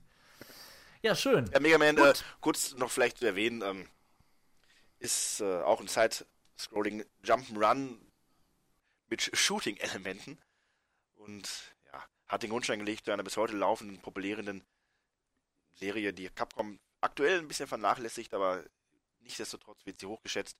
Teil 1 kann nicht ganz mithalten mit Teil 2 und vor allem meiner Ansicht nach Teil 3, aber natürlich, ne, ohne den ersten Schritt hätte es die nachfolgenden nicht gegeben und darum sind wir alle dankbar und freuen uns auch heute noch darauf, mal hin und wieder Mega Man spielen zu dürfen. Willkommen im Jahr 1990. Da macht Wizard and Warriors machen da den Anfang. Äh, Acclaim sehe ich gerade. Ja, Acclaim, äh, Publisher und raus programmiert hat eine kleine, aber später umso wichtiger für Nintendo werdende äh, Entwicklertruppe mit dem Namen Rare. Wow! Ja, äh, noch weit weg von ihren späteren Lorbeeren. Generisches Fantasy Jumpen Plattform Adventure Run. Trotzdem bleibt der Name so ein bisschen im Gedächtnis, finde ich. Wizards and Warriors. Ja, meine, Wizards ist and ein generischer, Warriors, Dungeons ist ein generischer Dragons, Name. Äh, richtig, aber Ja. das, hat sicherlich dann auch so seine Zielgruppe gefunden, muss man sagen. Ja, auf jeden Fall. Also der Name bleibt, bleibt hängen. Ja, ähm, was wirklich hängen bleibt im wahrsten Sinne des Wortes ist äh, Tetris. Tetris. Wusstest Wow. du, dass Tetris das meistverkaufteste Videospiel aller Zeiten ist? Tatsächlich hörte ich davon, ja.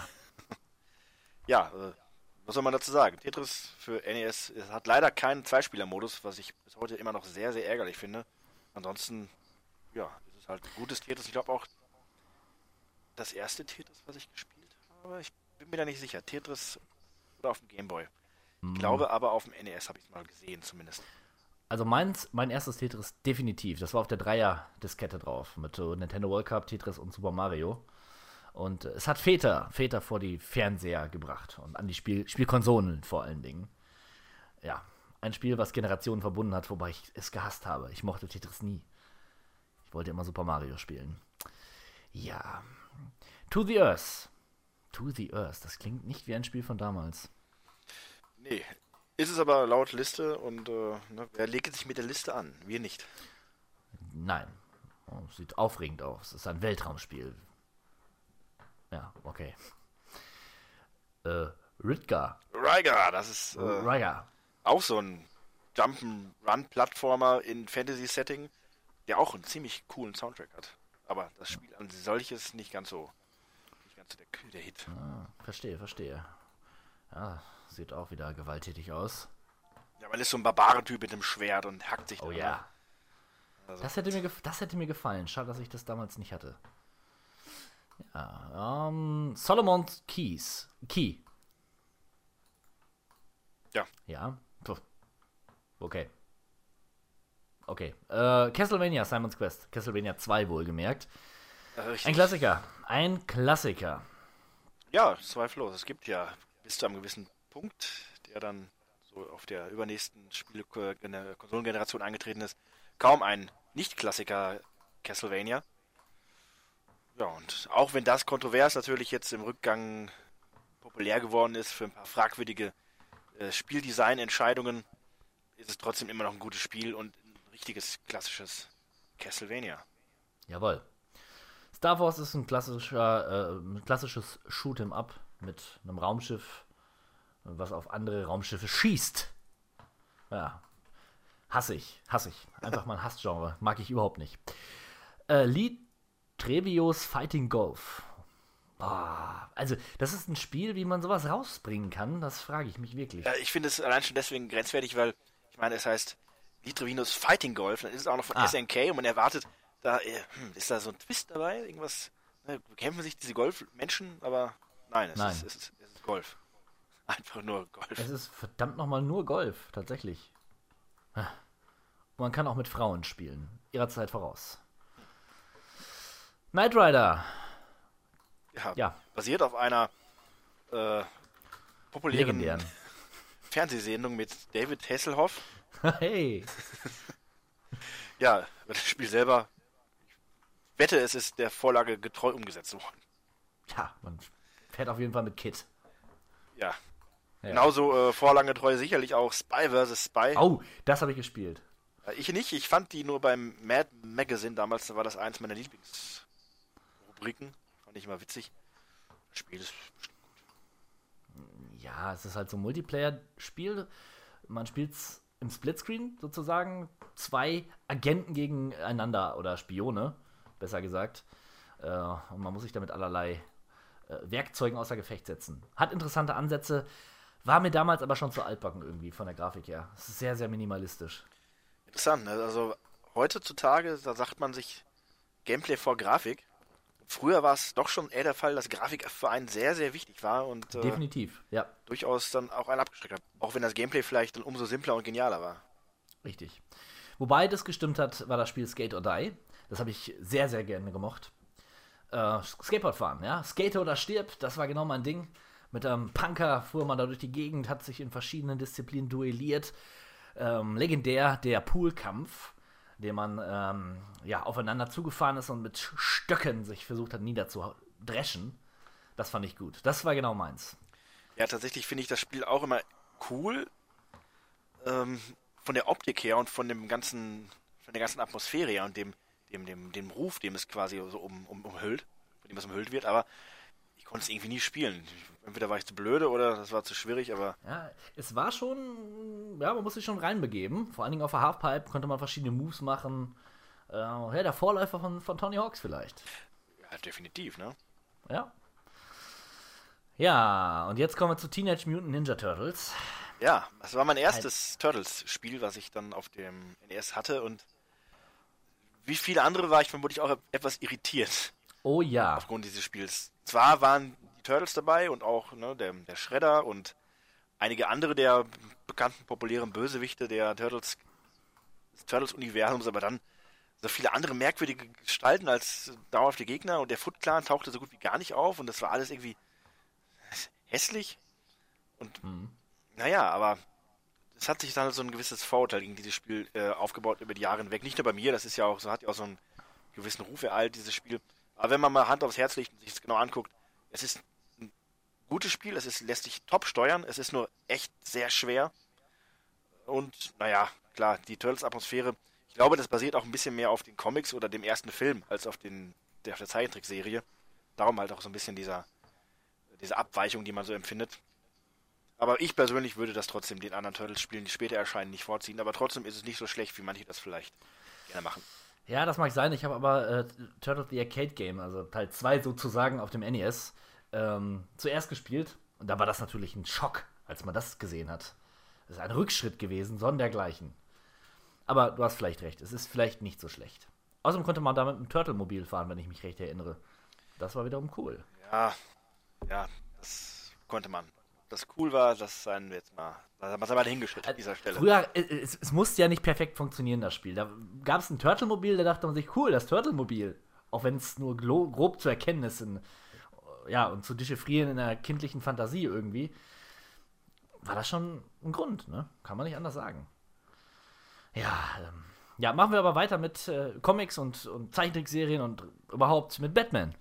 Ja, Batman eine sehr, sehr gelungene Umsetzung des, des ersten Filmes äh, von, von, wie heißt er, mit Michael Keaton als Batman. Äh, eines der Highlights in der ganzen Spiele, äh, Spielografie quasi von, vom NES. Super Soundtrack, richtig gutes Gameplay, ein bisschen an Ninja Gaiden angelehnt. Batman schießt auch mehr, als er mit seinen Fäuste benutzt. Ist äh, gut, aber auch schwer. Ja. Fest das Quest.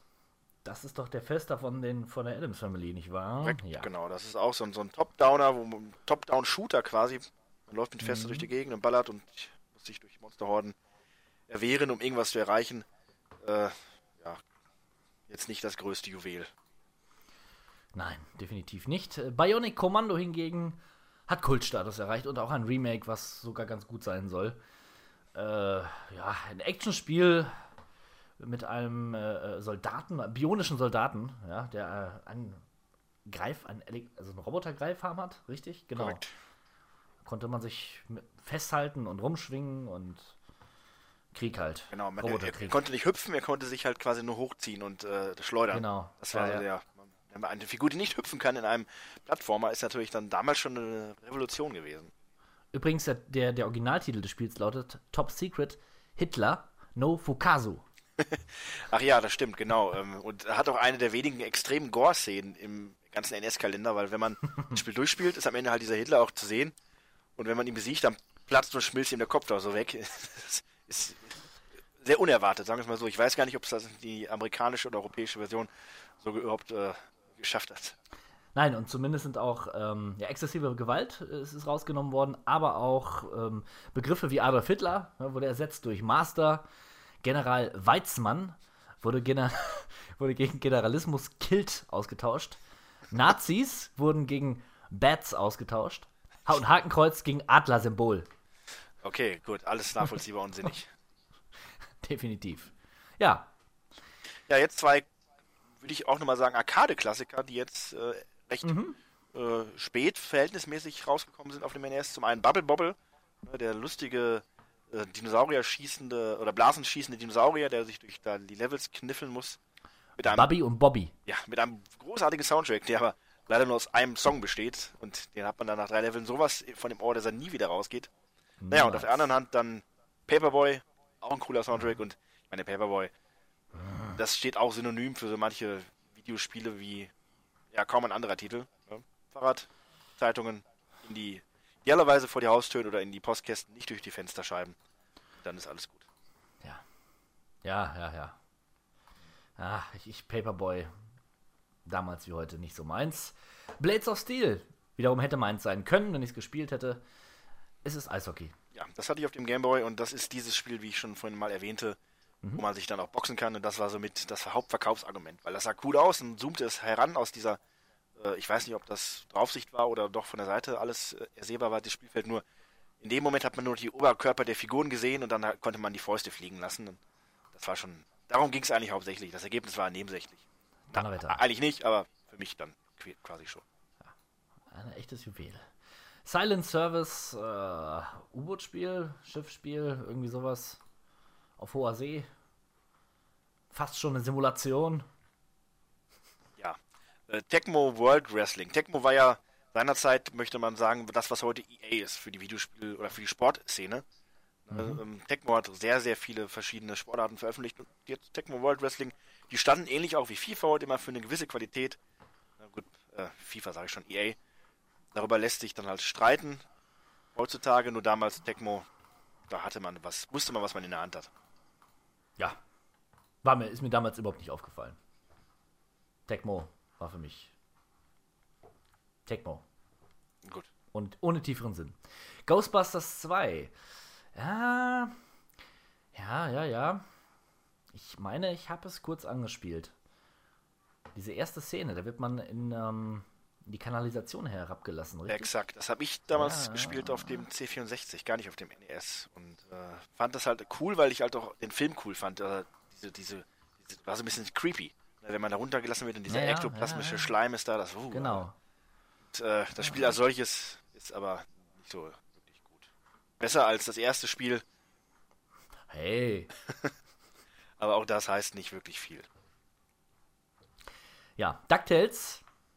Ein, weit, ein weiterer Jump'n'Run-Klassiker für das NES. Ja, äh, vor kurzem erst wieder, wieder veröffentlicht, äh, in einer etwas verbesserten Version.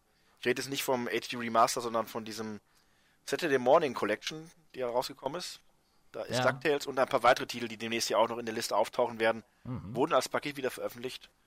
Und äh, ja, das ist ein schönes Paket. Und DuckTales ist da mit das Kronjuwel. Also Jump'n'Run, man spielt Scrooge McDuck oder wie ihn die Leute hierzulande nennen, ich glaube Dagobert Duck. Dagobert.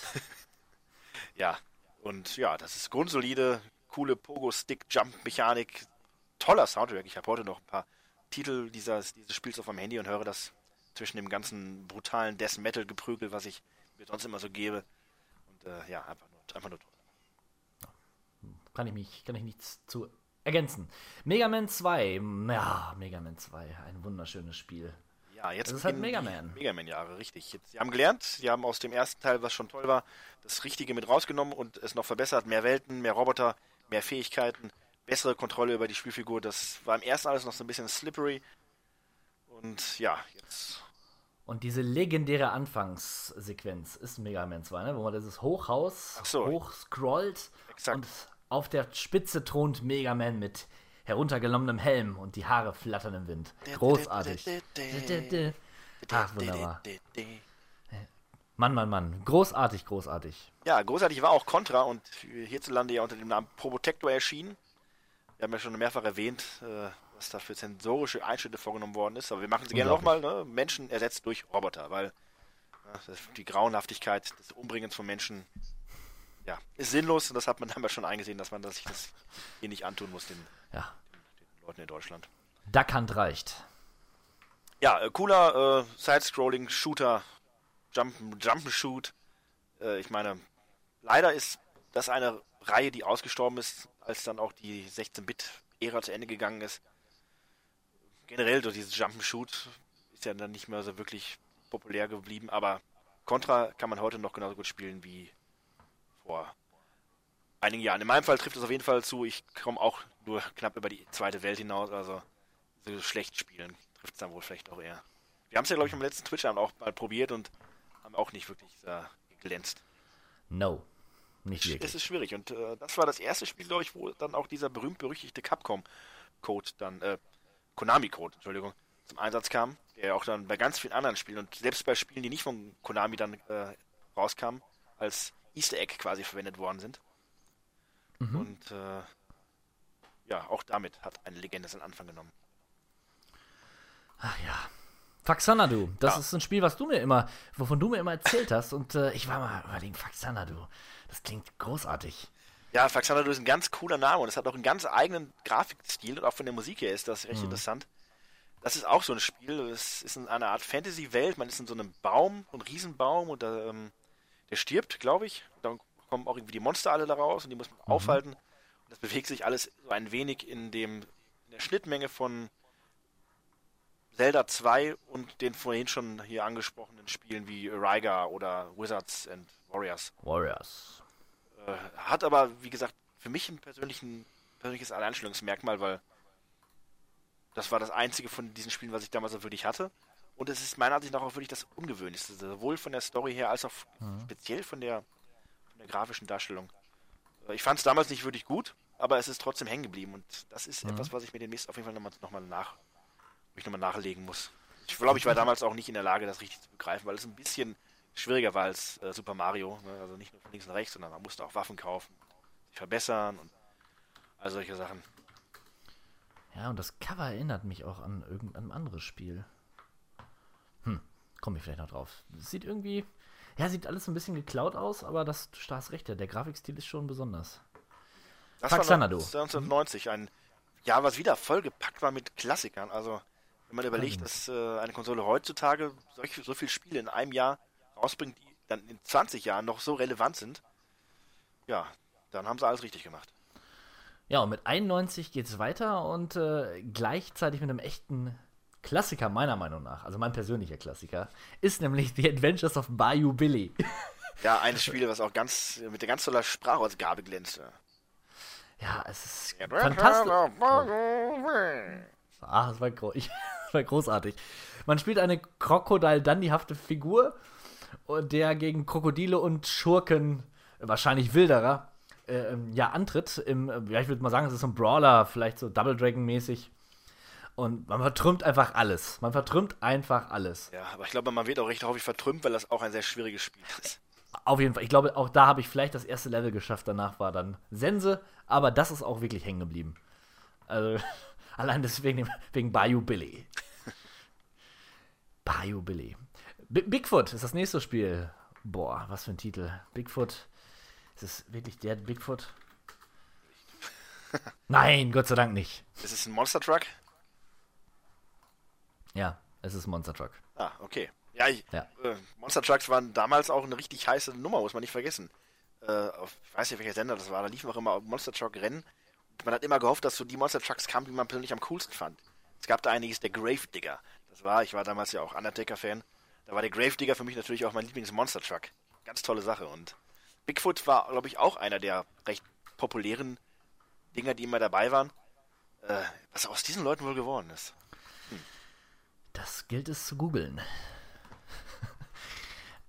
Hier, noch ein guter Titel. Äh, Wrath of the Black Manta. Spiel für die Opel-Fans da draußen oder hat das dann doch eher was mit dem Seeleben zu tun?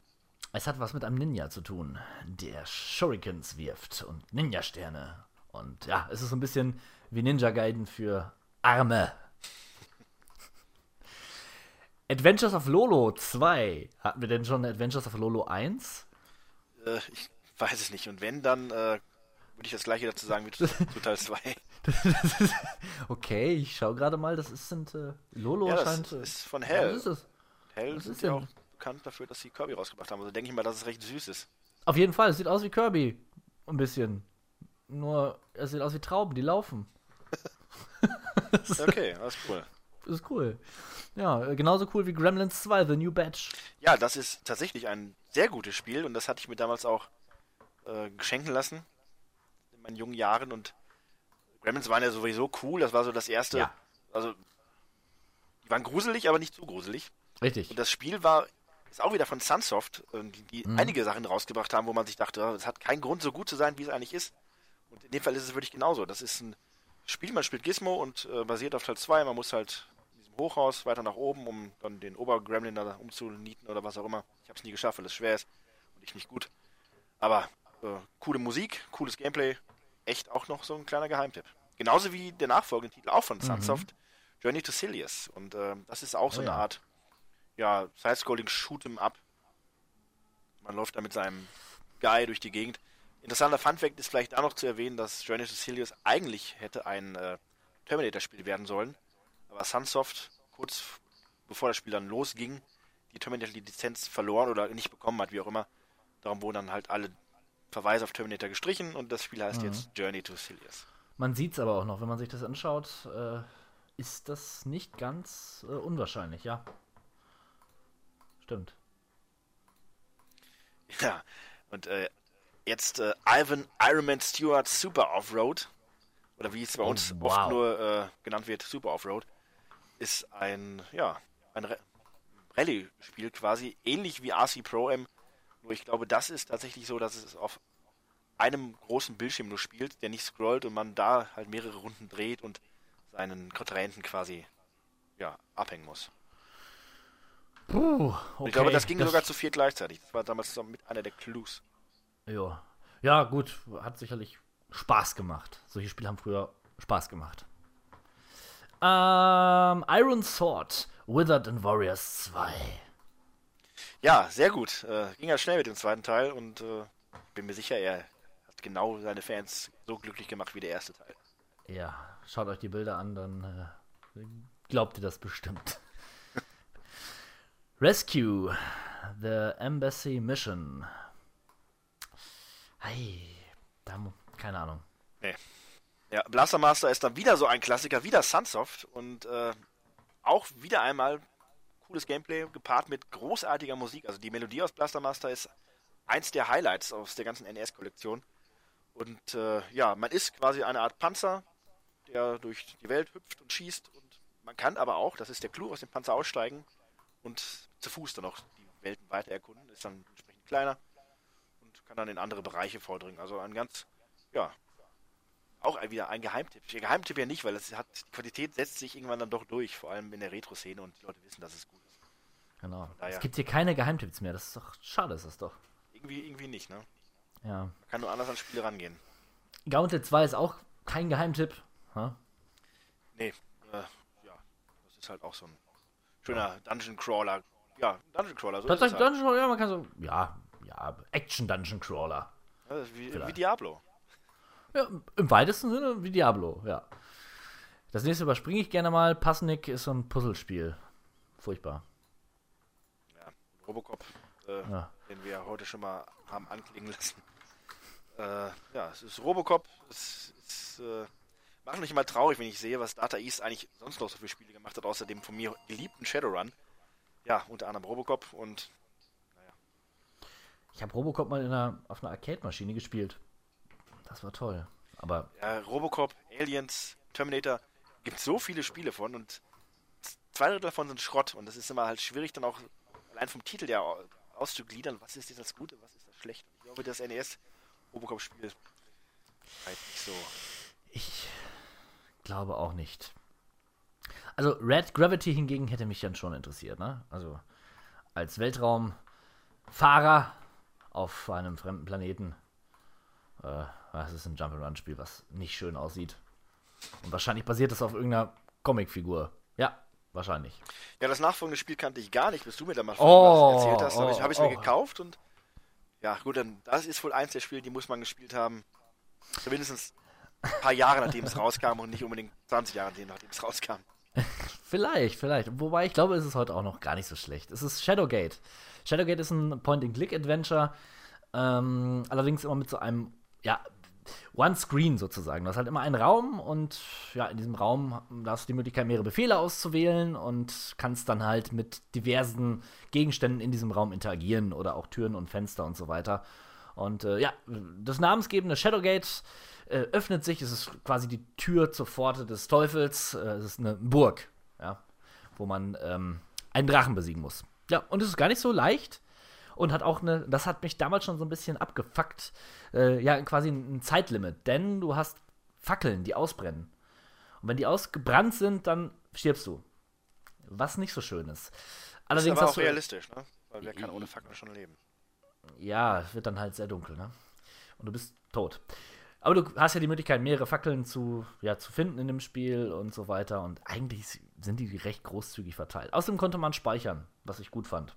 Das ist überhaupt auch keine Selbstverständlichkeit gewesen, damals zu speichern. Das ist korrekt. Absolut, ja, ja. Ja. Hat auch ein Remake erfahren vor einigen Jahren, äh, habe ich aber noch nicht gespielt. Shadowgate, mein Geheimtipp für euch. Baker Builds Trick Shooting. Ja, auch ein Lightgun-Spiel, aber ja. Ja gut, dann gehen wir direkt zu Dr. Mario über. Ja, ein äh, Klassiker der sperrigen Art. Für Mhm. mich persönlich, weil ich bin kein großer Puzzlespielfreund, aber Dr. Mario hat dann halt quasi so etwas sich den Tetris-Boom abgeguckt und überlegt, ja, das machen wir jetzt auch mal. So ähnlich wie Tetris geht es darum, verschiedene, ja, auf einer verschiedene Reihen an, an Pillen, in dem Fall zu, so, so zu sortieren, dass man immer drei oder vier Farben aufeinander kriegt und das idealerweise mit Viren, die im Bildwahl äh, oder willkürlich verteilt sind, zu kombinieren, damit die dann wegplatzen und geheilt sind quasi. Und ja, ist ganz nett, macht ganz, macht, macht Laune für Puzzlefreunde. Ich habe mir neulich erst noch für Super Nintendo diese Tetris Dr. Mario Doppelcartridge gekauft. Ah. Das fand ich persönlich cool, weil du kannst beide Spiele solo spielen, du kannst beide Spiele mit zwei Spielern spielen und du kannst noch den Spielmodus anwählen, wo du wo der eine Mario, der andere Dr. Äh, Tetris spielt. Ah. Das ist, das ist dann für Typen auch für mich recht interessant. Außerdem war die Fernsehwerbung legendär. Ja, das, stimmt allerdings. Ja, vielleicht spiele ich die hier gleich mal ein. Generell eine schöne Zeit, weil äh, was ist denn heute noch an cooler Videospielwerbung zu sehen, außer bei YouTube und das ist meistens auch immer das Gleiche. Ich muss Ja. mit Grauen aktuell an die aktuelle Call of Duty äh, Werbung denken, die so ein bisschen, ich weiß nicht, ob das ähm, Hangover irgendwie nachmachen soll. So eine Gang an äh, End-30ern, die sich zusammentrommeln, weil Call of Duty wieder im Zweiten Weltkrieg spielt. Hey, wir müssen Ramirez holen. Call of Duty spielt wieder im Zweiten Weltkrieg. Den kriegen wir nie, der hat jetzt Frauen und Kinder. Das ist so unangenehm. Oh, oh Gott, die muss ich mir gleich mal angucken. Ah, ja. Ja, dann äh, Jack Nicklaus Greatest 18 Holes of Major Championship Golf. Das wird, Bitte? ja, ja, Wer, find, erfind, wer nimmt so einen Namen? Und wer denkt, dass sich sowas verkauft?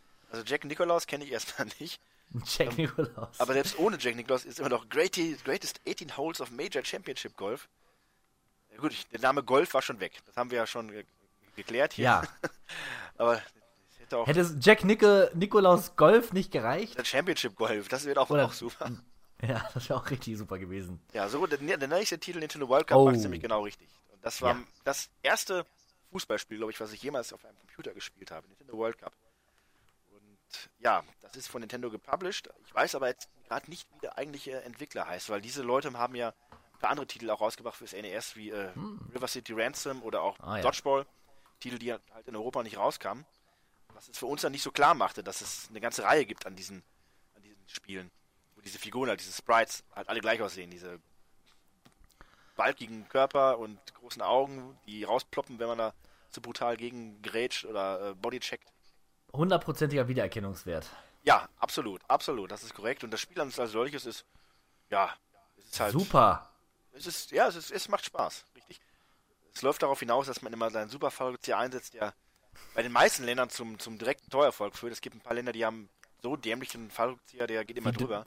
Wie Deutschland zum Beispiel. Ja, der geht immer hoch, runter, hoch, runter. Hoch, von- runter, ja. Wenn du, wenn du falsch stehst, dann geht er halt nicht rein. Am besten war Mexiko. Die hatten, der ging nach hinten und wieder nach vorne. Und auf dem Weg natürlich hat er alles umgeräumt, was genau, äh, genau. nicht so schnell weggesprungen ist. ja. Ja, das war halt das Optimale aus der Konsole rausgeholt für- für eine so eine Art Sportspiel, meiner Ansicht nach. Perfekt. Man musste sie ja wirklich so lange umwemsen, bis sie nicht mehr aufgestanden sind. Das war super. Ja, äh, Defender of the Crown, das war ein Spiel, was auf dem, eigentlich auch vom Amiga stammt und da so in gewisser Weise die Grafikpower des, dieser äh, Anlage darstellen sollte. Ja.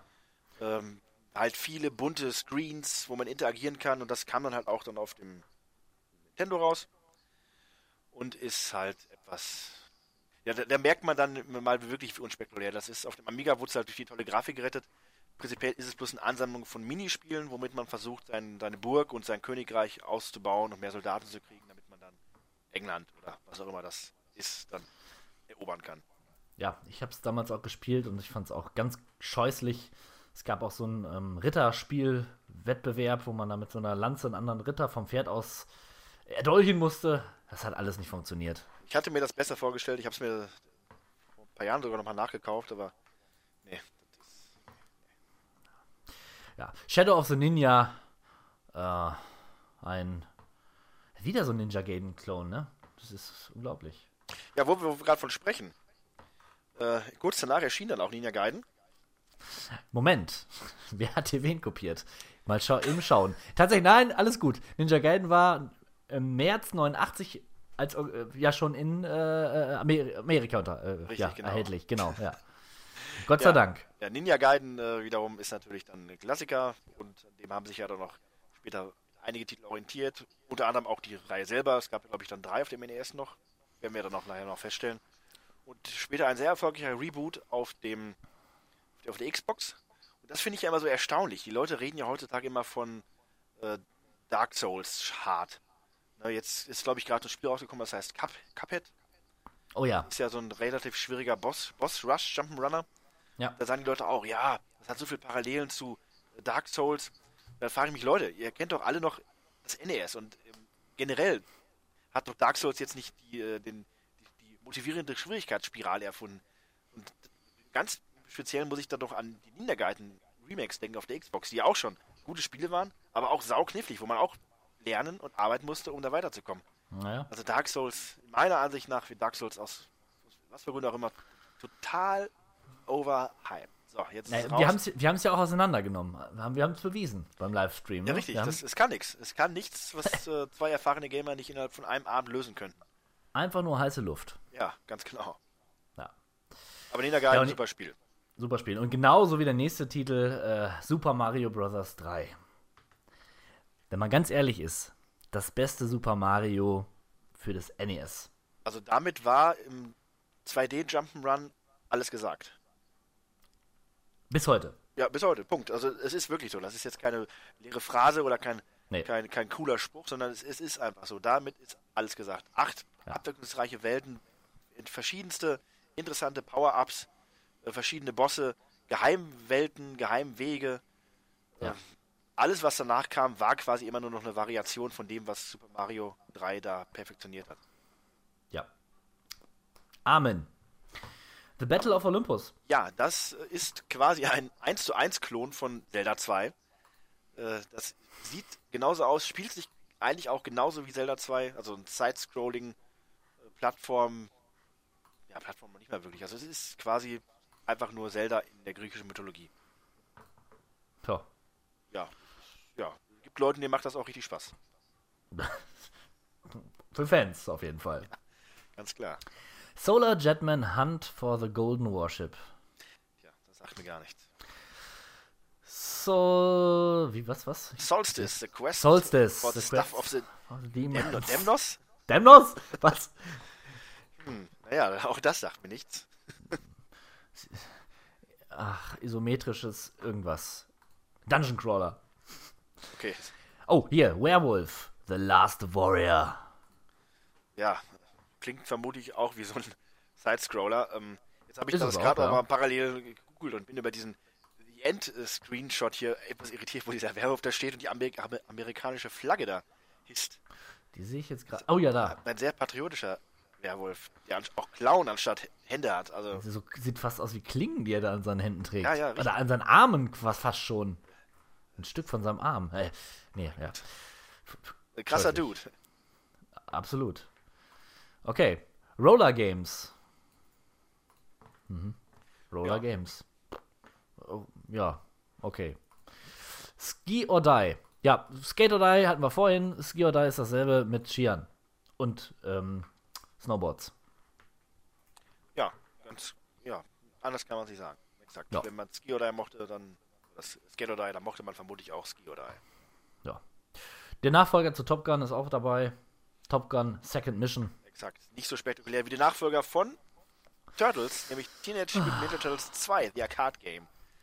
Quasi eine Portierung des Arcade-Automaten, natürlich mit Einbußen bei der Grafik, dafür aber mit zwei extra Levels, die das Spiel dann eigentlich noch schwerer gemacht haben. Und ich verstehe es nicht. Ich hatte das als Kind, hatte ich das durchgespielt und keine Probleme. Ich habe es neulich nochmal reingelegt. Ich kam ein bisschen Welt 4 oder so. Und dann war Schicht. Tja, Ja. die Reflexe. Ne? Man lässt ja schon nach im Alter. Ja, scheinbar. Ne? Man lässt nach. Aber es ist halt genau das, was man haben wollte. Es sieht jetzt wirklich auch aus wie die Turtles, die man kennt. Es hat all das, was man an der Serie mochte. Alle Bösewichte sind dabei und noch ein paar extra erfundene für das Spiel. Coole Musik. Ja, einfach nur ein richtig gutes Turtle-Spiel. Echt ein Traum für jeden Turtle-Fan. Ja. Wunder, wundervoll. Mission Impossible. Hm. Ah. Hm. Swords and Serpents. Ja, ich glaube, auch das ist wieder so eins dieser typischen Spiele, die wir schon mehrfach hatten. Ein Side-Scrolling-Dingens. Und wenn ich das sage, liege ich falsch. Und das ist tatsächlich ein, Absolut. ein, ein. Rollenspiel. Cool sieht es aus. Und hat so ein bisschen was von den äh, Anfängen aus, ich sag jetzt mal, Ultima Underworld oder so. Ja, richtig. Äh, interessant. Also man hat quasi eine Karte und dann noch eine, eine, eine in einzelnen Frames die, die Gänge, die man begehen kann und dort trifft man dann auch Feinde, die man dann bekämpft oder mit denen man interagiert und hat man hat eine Party an, an, Begleitern, Recken. wie Mhm. es so üblich ist in diesen Spielen. Ja, und da muss man halt diesem, diesem Kerker entweichen. Und es sieht aus, als könnte es das nächste Cover sein von Hero Quest. Ne? Also, da hast du den. Zauberer und den Barbar und dann hast du die Kriegerin und ich weiß nicht, was der andere ist, der Mönch oder so. Das sind so Spiele, die hätte man damals nie im Leben durchgespielt. Nee, äh, ich hätte auch gar kein Interesse an diesen Spielen und heutzutage irgendwo umso mehr, nur ich glaube, ich könnte sie einfach nicht spielen. Nee, ich glaube auch nicht. Ich glaube, die Zeit ist dann doch vorbei. Aber es sieht, sieht echt gut aus. Gefällt mir. Äh, Willow. Ja, basierend auf dem wirklich schönen äh, George Lucas-Film, der so ein bisschen Mhm. irgendwo untergegangen ist. Es wird doch alles geremaked. Äh, Willow hätte meiner Ansicht nach auch durchaus mal so die ein bisschen mehr Veracht äh, Verachtung. äh, Verachtung. äh, Be Beachtung verdient. das Spiel sieht gut aus. Also es ist, ähm, pff, ja, vielleicht so Zelda-esque. Action-Adventure. Ja. Schön. Sieht echt gut aus. Sieht wirklich gut aus. Ganz genau. Gab auch später eine Super Famicom-Umsetzung davon, die noch ein bisschen geiler aussieht, aber äh, das ist vielleicht nochmal ein anderes Thema. Chip and Dale Rescue Rangers. Chip und Chap, die beiden äh, Hörnchen von Disney. Disney-Hörnchen. Ja. In einem wundervollen Jump'n'Run-Spiel, was sehr leicht ist. Mal was Leichtes. Das, ne? Genau, das hat man auch schon damals äh, so empfunden. Natürlich, weil damals war man ja auch wesentlich geiler bei, beim Zocken.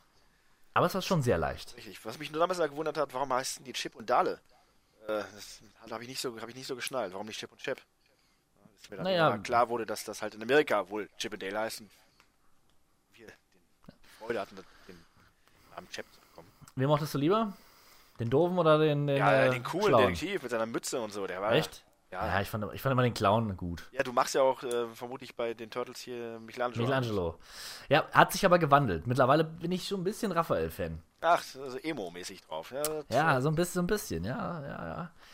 Ja, ja auf jeden Fall ein gutes, ein gutes Spiel. Wirklich schön. Ja, und den nächsten Knaller Ah, kam oh. raus mit Little Nemo's Dream Master. Und Oh, die haben sich dann vermutlich gedacht, boah, Chip and Dale war so einfach.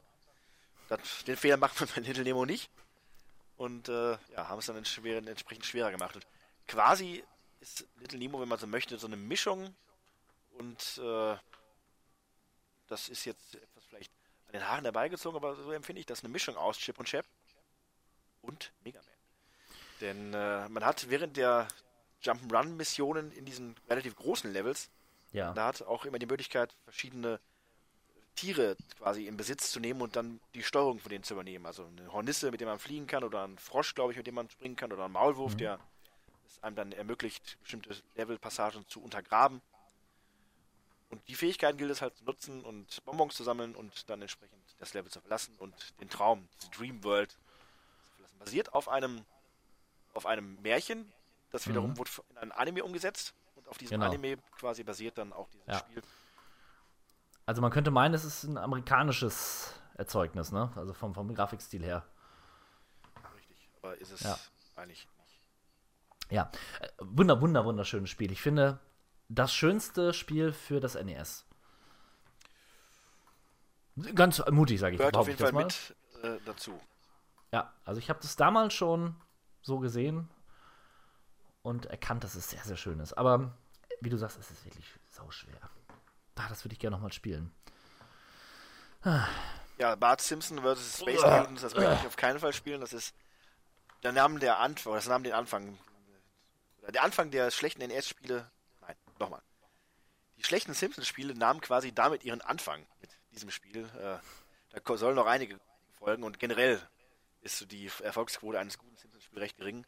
Wenn es dann mal gut ist, dann trifft es richtig, aber das war, war so ein richtiger Reinfall. Äh, auch so ein schlecht steuerbarer Jump'n'Run-Versuch, wo Bart dann irgendwelche Items einsammeln muss, um dann den Level zu verlassen, weil die Mutanten da die Welt erobern wollen und alles. Ja.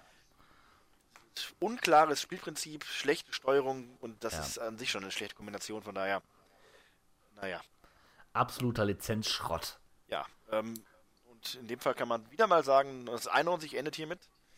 Äh, richtig viele geile Titel, aber auch ein paar mehr richtige Stinker dabei. Also bisher das Jahr 1990 doch äh, etwas mehr im Vordergrund. Wobei man immer noch sagen muss, dass wir reden hier von den europäischen Releases und äh, das ist natürlich immer noch ein bisschen geschüttelter, als es eigentlich der reelle Verlauf ist.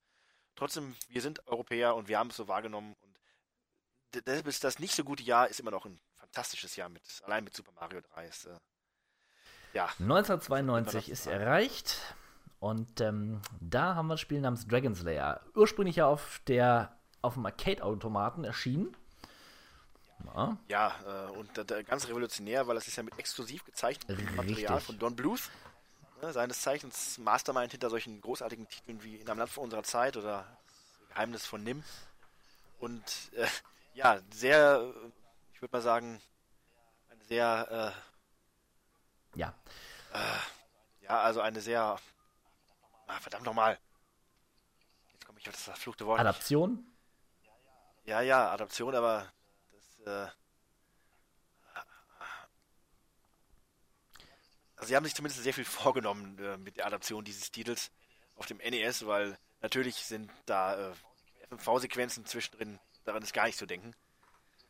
So ist es halt eine Art Side-Scrolling Jump'n'Runner geworden mit überraschend detaillierten Sprites, aber relativ langsam alles und ultra schwer. Also das würde ich eher als ähm, Demon's Quest oder äh, Dragon Quest. Nee, wie heißt es nochmal dieses Spiel, was alles so schwer ist? Gerade drüber gesprochen. Jetzt hast du mich vor. Ja, Dark Souls, Dark mein Souls. Gott. Das muss ich auch überlegen. Ja. Ja. Das ist halt hauptsächlich, äh, man macht was, man scheitert, man muss das auswendig lernen, was passiert ist und dann macht Ja, man es ist weiter. so, geht, geht so ein bisschen in die Another World-Richtung. Ne? Oder Another World geht in die Dragon Slayer-Richtung. Vielleicht hilft das im Vergleich, im Direkten. Ja, ist halt jedenfalls äh, ambitioniert. Das war das Wort, was mir gerade nicht Ja. eingefallen ist. Es war überambitioniert und entsprechend nicht wirklich spielbar. Also ich finde ja, ne, da, da ist es eher so, dass man, dass ich denke, ja, Dragon Slayer ist bekannt, so und wir brauchen das unbedingt auf unserer Konsole, um es zu verkaufen, weil die Leute kaufen es, egal wie scheiße es aussieht. Ich meine, du hast recht, verhältnismäßig sehen die Sprites gut aus, aber es ist klar, dass die, die Qualität niemals erreicht werden konnte. korrekt. Anders verhält sich das bei Oh, North eines meiner South. absoluten Lieblinge. Ja, hat mir auch immer sehr viel Spaß gemacht äh, auf dem C64.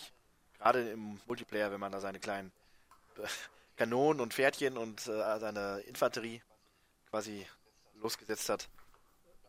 Ja, ein spaßiges Mischung aus Genau. Strategie und teilweise Jump'n'Run, wenn man da versuchen musste, das gegnerische voreinzunehmen mit seinem Soldaten und da äh, über die Dächer springen Naja, das musste. ist ja zum einen, du hast ja drei Spielelemente. Du hast einmal die Karte, na, wo du quasi deine Armeen befehligst. Dann hast du eine Kampfsequenz, wo du quasi eine Echtzeitstrategie-Kampf äh, absolvieren kannst, wobei du da die, die, ähm, ja, die Einheiten tatsächlich selbst so steuern kannst. Und ich glaube, es war, wie war das denn nochmal? Du hast, äh, du hast Gewehrschützen, mit denen kannst du rumlaufen und schießen. Du hast einen Reiter, ja, also Kavallerie, Infanterie und Artillerie. ja, genau, Kavallerie, ja, äh, genau, genau. Und die Artillerie, ja, die war natürlich sehr mächtig, aber auch sehr angreifbar. Da musste man aufpassen. Exakt, genau. Und man konnte dann auch die Brücken zerstören, dass die anderen nicht mehr Richtig. rüberreiten konnten und all solche Sachen. Und der Jump'n'Run-Part, der noch dabei war, der war, ähm, der war nix. Der hat mir nie Spaß gemacht. Ja, man hatte nämlich auch immer so ein bestimmtes Zeitlimit und wenn man es nicht geschafft hat, Ja. Wunderschönes Spiel. Genauso wie Powerblade. Ja, zu Powerblade gibt es eigentlich nicht viel zu sagen, außer äh, wenn man sich mal da das äh, Menü anguckt und auch die, so die paar der, der, der, der Screens aus diesem Bild. Hm, eine verdächtige Ähnlichkeit zu einem auch anderen, einer anderen Figur, die in den 90ern sehr populär war. Zu, zu der kommen wir noch. Da kommen wir noch. Ich sage nur äh, Arnold und äh, Terminator. Und verdammt nochmal, das sieht aus wie eine äh, dreiste Kopie des äh, Terminator 1 äh, äh, Titelbildschirms oder des Terminator 1 äh, Kinoposters. Erstaunlich.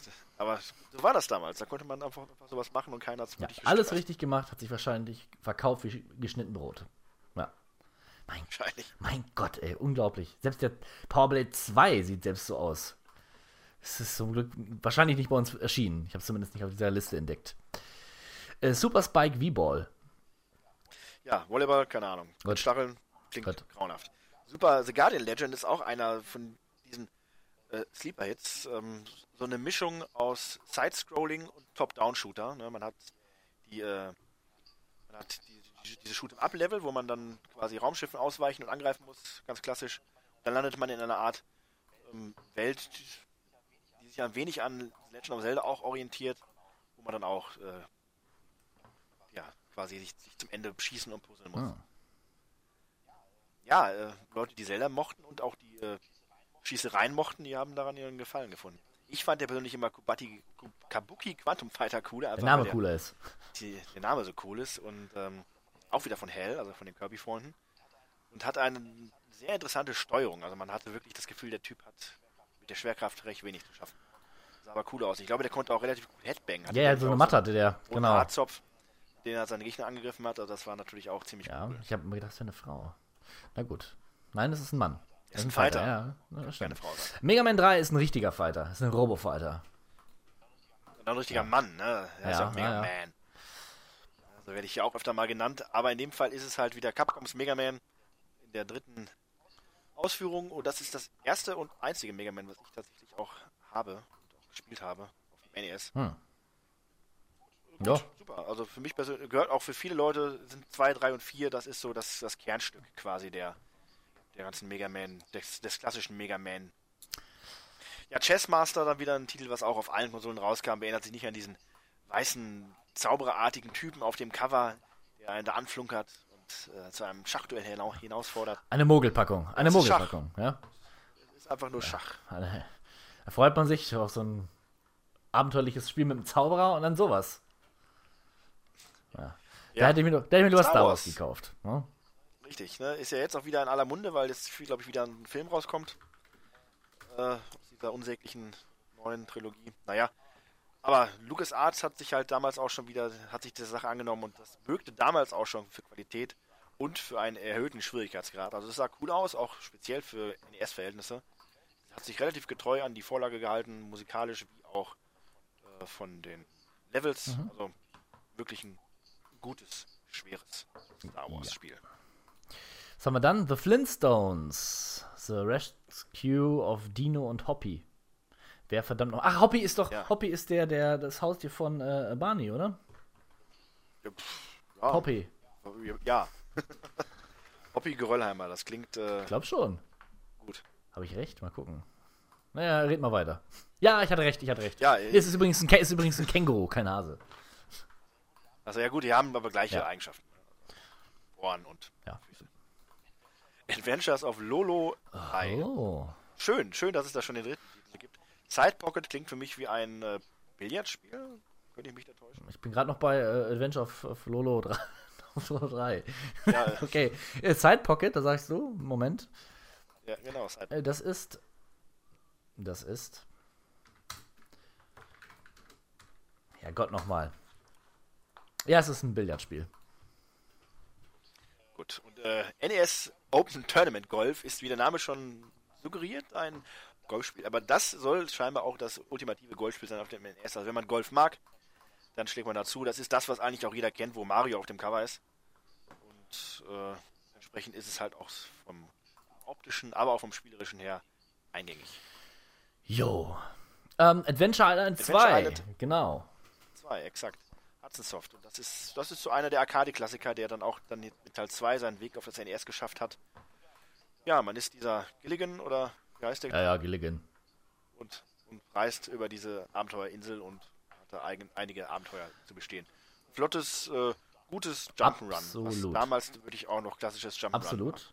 Sehr kreativ, auch in späteren Teilen. Und ähm, ja, dieser, dieser Gilligan, das war so der Gill?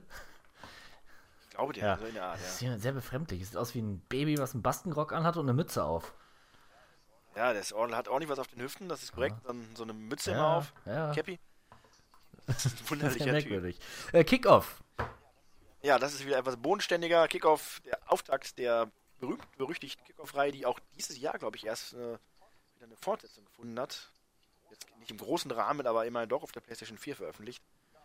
Ja, äh, das war flottes äh, Fußballspiel und ja, war gut. Aber naja, Captain Pl vielleicht kommen wir irgendwann mal dazu äh, ausführlicher in unserem in unserer großen Ach ja, Fußball. der, der steht, der steht ja, die steht ja noch an, die große Retrospektive.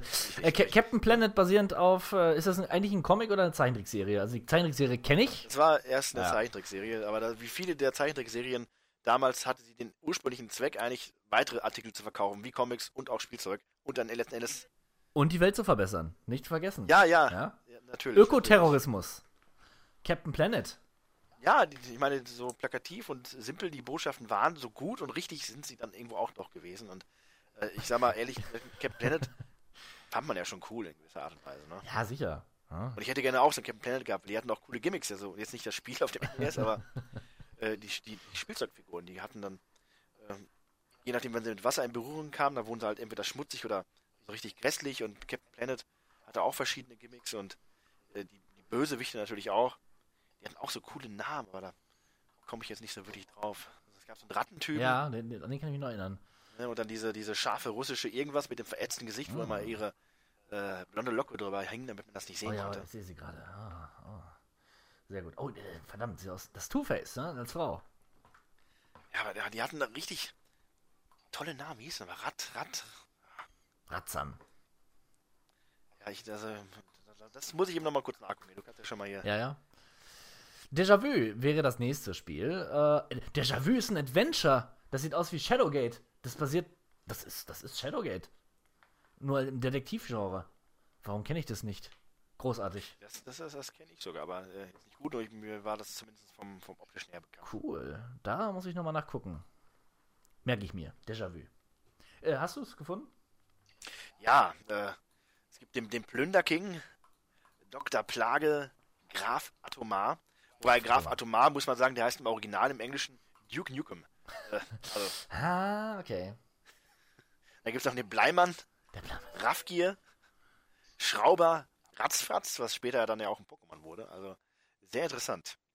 Dann wäre der nächste Titel Tailspin oder auch Captain Baloo und seine tollkühne Crew. Was für. Ja, und das ist äh, ein cooler Titel vom Namen her, aber das ist dann auch quasi so der erste Reinfall, den Capcom sich geleistet hat mit den tollen Disney. Ah, wäre ich mir nicht so sicher. Also, die haben es zumindest auf dieser Sunday, Saturday Afternoon Collection. Ja, richtig, aber weil es einfach thematisch dazu gehört. Okay. Tatsächlich war das Spiel als solches aber relativ äh, schlecht, weil schwer zu steuern. Gerade diese Flugpassagen, oder das besteht ja nur aus Flugpassagen, äh, waren halt irgendwie. Die Steuerung hat es Ja, ruiniert. okay, ich habe immer hab so ein als gutes Spiel abgespeichert. Ähm, Ja, weil die Serie Ja, ganz cool war ja, eigentlich. Und ja. Eine sehr eingängige Titel. Ja, wobei, Baloo-Fan war ich noch nie so wirklich. Unter Vorbehalt. Äh, s- Ja, aber äh, Fußball. Tem- Tecmo Cup, Tecmo Cup Soccer Game. Äh, das kenne ich gar nicht, muss ich sagen. Und ich war ja immer in den letzten Jahren auf der Suche nach neuen Fußballspielen, gerade der älteren Art. Ähm, und wie ich ja schon vorhin sagte, Tecmo ist einer, bürgte ja für Qualität. Von daher kann ich nur davon ausgehen, dass das auch großartig ist. Und da werde ich mal demnächst meine Fühler nach ausstrecken. Wenn ich mir mal kurz so die Screenshots angucke. Wow, also das sieht mal ungewöhnlich aus.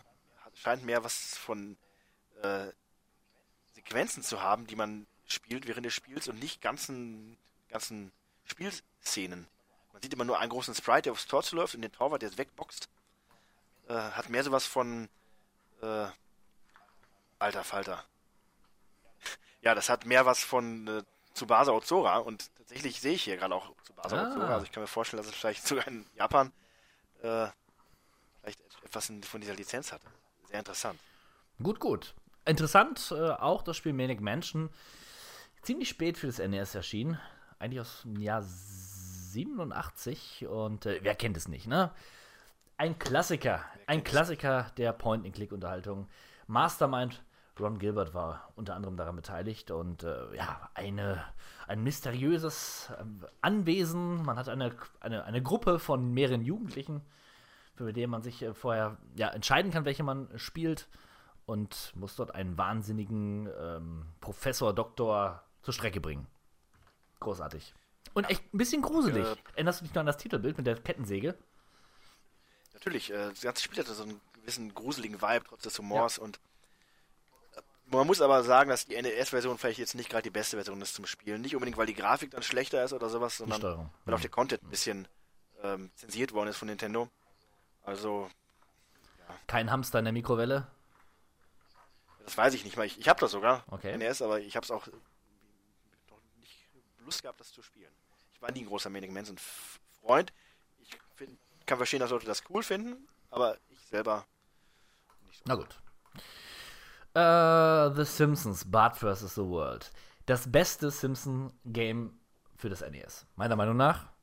Denn es ist im Kern, es ist ein Jump'n'Run-Spiel, allerdings gab es da viele Minispiele. Die haben mir damals Spaß gemacht. Und es sieht grafisch ein bisschen besser aus, nicht so katastrophal wie der erste Teil, aber es ist immer noch kein Highlight. Ja? Lassen wir mal so Ja. stehen. Tiny Toon Adventures. Äh, da hat sich Konami gedacht, was Capcom mit äh, Disney macht, das können wir auch mit Warner Brothers. Und haben sich dann jetzt dann die Tiny Toons geschnappt. Ja, und tatsächlich, das war der Auftakt einer gelungenen Liaison. Da kamen einige ganz coole Tiny Toon Adventure Spiele raus auf verschiedenen Konsolen. Jump'n'Run in der Tiny Toon Welt. Schön. Auf jeden Fall. Tom und Jerry, ja, auch ein Jump'n'Run-Spiel. Batman, Return of the Joker. Ja, äh, auch wieder so ein unverhofftes Spiel, äh, wo man sich denkt, hm, ist tatsächlich nicht Batman Returns, also Batman 2, sondern ist eine Fortsetzung des, äh, des ersten Spiels, sozusagen. Und den Namen entsprechend taucht der Joker ja auch wieder auf, der im ersten Film ja dann, Spoilerwarnung, von Batman zur Strecke gebracht Was? wird. Ja, ja. Und auch das ist wieder cooles Gameplay, leicht, ähm, da will ich mehr Shooting, Anleihen, gute Steuerung, geiles Soundtrack. Äh, Ja. Spiel, schwer. Sieht gut aus. Rockin' Cats. Von Atlus. Warte mal, ich Cool. muss, da muss man nochmal nachschauen. Könnte vielleicht eine echte. Ja, Atlus, äh, ne, aktuell Oh. ja auch bei mir sehr populär durch Persona und andere Titel in dieser Richtung, aber Also, es sind so zwei Katzen oder eine Katze äh, in so einer Großstadt. Sieht so ein bisschen aus wie Cool World, würde ich fast sagen. Und äh, man hat einen großen Boxhandschuh an einer Feder, um seine Gegner äh, auszurocken. kurzer Nachtrag übrigens noch zu Tecmo World Cup Soccer Game. Der Grund, warum ich mir das vielleicht nicht geholt habe, ist, dass das Spiel im Durchschnitt bei eBay so um die 100 Euro kostet. Also, ja, lasse ich dann vielleicht doch die Finger. Shatterhand. Nicht zu verwechseln mit Old Shatterhand. Hat nichts mit Winnetou zu tun. Leider nein. Äh, der Shatterhand ist aber, wie der Name schon sagt, seine Faust, die zerschettert äh, die Feinde. Ja, ist ein Side-Scrolling Beat'em Up. Was dieses gewisse Edge hat, was man vorher brauchte. Einen harten Dude mit Sonnenbrille und einen coolen Titel und Genau, das brauche ich, das, das Und brauch ich heute auch noch. Das ist mein Ding. Boah, jetzt, jetzt kommt ein Spiel, sehr schräg. Euphoria The Saga. Gib das bitte mal ein und schau dir das an, wenn du es noch nicht gesehen hast. ja, also es ist auch wieder von Sunsoft, was ja dann Wow. eigentlich schon verspricht, dass es, äh, dass es was Gutes ist. Wow. Okay, damit hätte ich jetzt nicht unbedingt gerechnet. ja, das was, was, was ist das? Das sind so typisch japanische ähm, mini-süße Dinosaurier. Wie nennt sich das? Chibi? das Chibi? Sind das Dinosaurier? Ja, der eine vielleicht. Der andere sieht aus wie ein Frosch. Ja. Und dann ist das so, so ein cooler Dude mit einer Sonnenbrille und, und Oh ja, der ist besonders cool. Also es sieht auf jeden Fall sehr schön aus. Irgendwie, nach einem ne? grafisch eigenständigen, hübschen Jump'n'Run-Spiel. Was ein bisschen Ja. süß ist. Erstaunlich, dass sowas in Europa Ja, rauskommt. allerdings. Aber okay. Schade, dass ich es nicht gehabt habe. Ah, und wenn man das ausspricht, wie das hier tituliert ist, heißt es Stimmt, Euphoria. da ist nämlich, das sind nämlich äh, das ist ja dazwischen, auch raffiniert. Genau. Euphoria. Ah, The Adventures in the Magic Kingdom. Ja, das ist, äh, wenn ich mich nicht täusche, quasi ähm, auch eine Art Minispielsammlung äh, aus dem der oder der fruchtenden Disney Capcom ähm, Liaison. Äh, Und das ist, wie der Name schon vermuten lässt, äh, hat man mehrere Minispiele im Magic Kingdom halt zur Auswahl, also in Disneyland, die man dann spielen kann. Fluch der Karibik oder Space Mountain und jedes, jede Welt hat dann quasi äh, ein anderes Setting und ein anderes Thema. Big Thunder Mountain ist auch dabei. Cool, cool, cool. Ah, finde ich gut. Gefällt mir. Castlevania 3. Ja, Dracula's Curse, der Abschluss der Castlevania-Trilogie auf dem NES. Äh, und ja, vielleicht für viele Leute das Beste, kann ich verstehen. Äh, Clou ist, dass man, glaube ich, jetzt vier spielbare Charaktere hat, die alle dann verschiedenste Fähigkeiten haben. Und zum ersten Mal mit dabei ist auch Alucard, der dann später auch dann zu prominenter Wichtigkeit der ganzen Reihe herangewachsen ist. Ja, und noch zwei andere Figuren, die dann verschiedenste Fähigkeiten haben. Ich glaube, eine Zauberin und so ein buckligen Typen, der die Decken lang laufen konnte. Cool, cool, cool. Jetzt äh, fühle ich mich zurückgeändert. Ich habe dieses Spiel gespielt, habe es aber komplett aus meiner Erinnerung gestrichen gehabt. Bis jetzt. Robin Hood, Prince, äh, Prince of the Thief, Thieves. Äh, kein gutes Spiel, aber man hat ja nicht viel. Man hatte ja damals nicht viel. Also im Grunde ist es so eine Mischung aus Top-Down und Side-Scrolling äh, Action-Adventure. Und man hatte, ja, man hatte sogar ein Inventar, genau. Du konntest andere Waffen anlegen und so weiter, was wiederum ein bisschen cool ist. Ja, so ein bisschen cool. Für, für die damalige Zeit. Ich sehe gerade, es ist, ah, es, hat, es ist ein Rollenspiel sogar. Okay. Enorm, wie das Gehirn Dinge vergisst. Aber gut. The Adams Family. Mir war, Ja, Spooky, schon wieder ein Adams Family Spiel. Äh, das war so die Zeit, wo die Adams Family wirklich mal wieder in aller Munde war. Da kamen ja auch, glaube ich, diese beiden neuen Spielfilme dann auch zu dem Zeitpunkt raus. Ja. Mit Angelica Houston und äh, wie heißt er nochmal, der gute Mann, der später dann auch in den M. Bison ins äh, Street Fighter spielte. Äh, Raul, Raul Julia. Äh, der war dann der Anführer der Adams Family. Naja. Äh, Jump'n'Run. Ich glaube, da spielte man auch Fall den Patriarchen. Wie heißt der denn nochmal? ach Mann. Das brennt dann auf der Zunge, nicht Lester? wahr? Nee, das, nee, Fester hieß der Onkel. Fester hieß der Onkel. War hieß der nicht Lester? Lester. Ad, Fester und Warte mal. Fester. ähm, nein. Er hatte doch, glaube ich, so ein John Giorgio oder irgendwie, äh, Adams Family.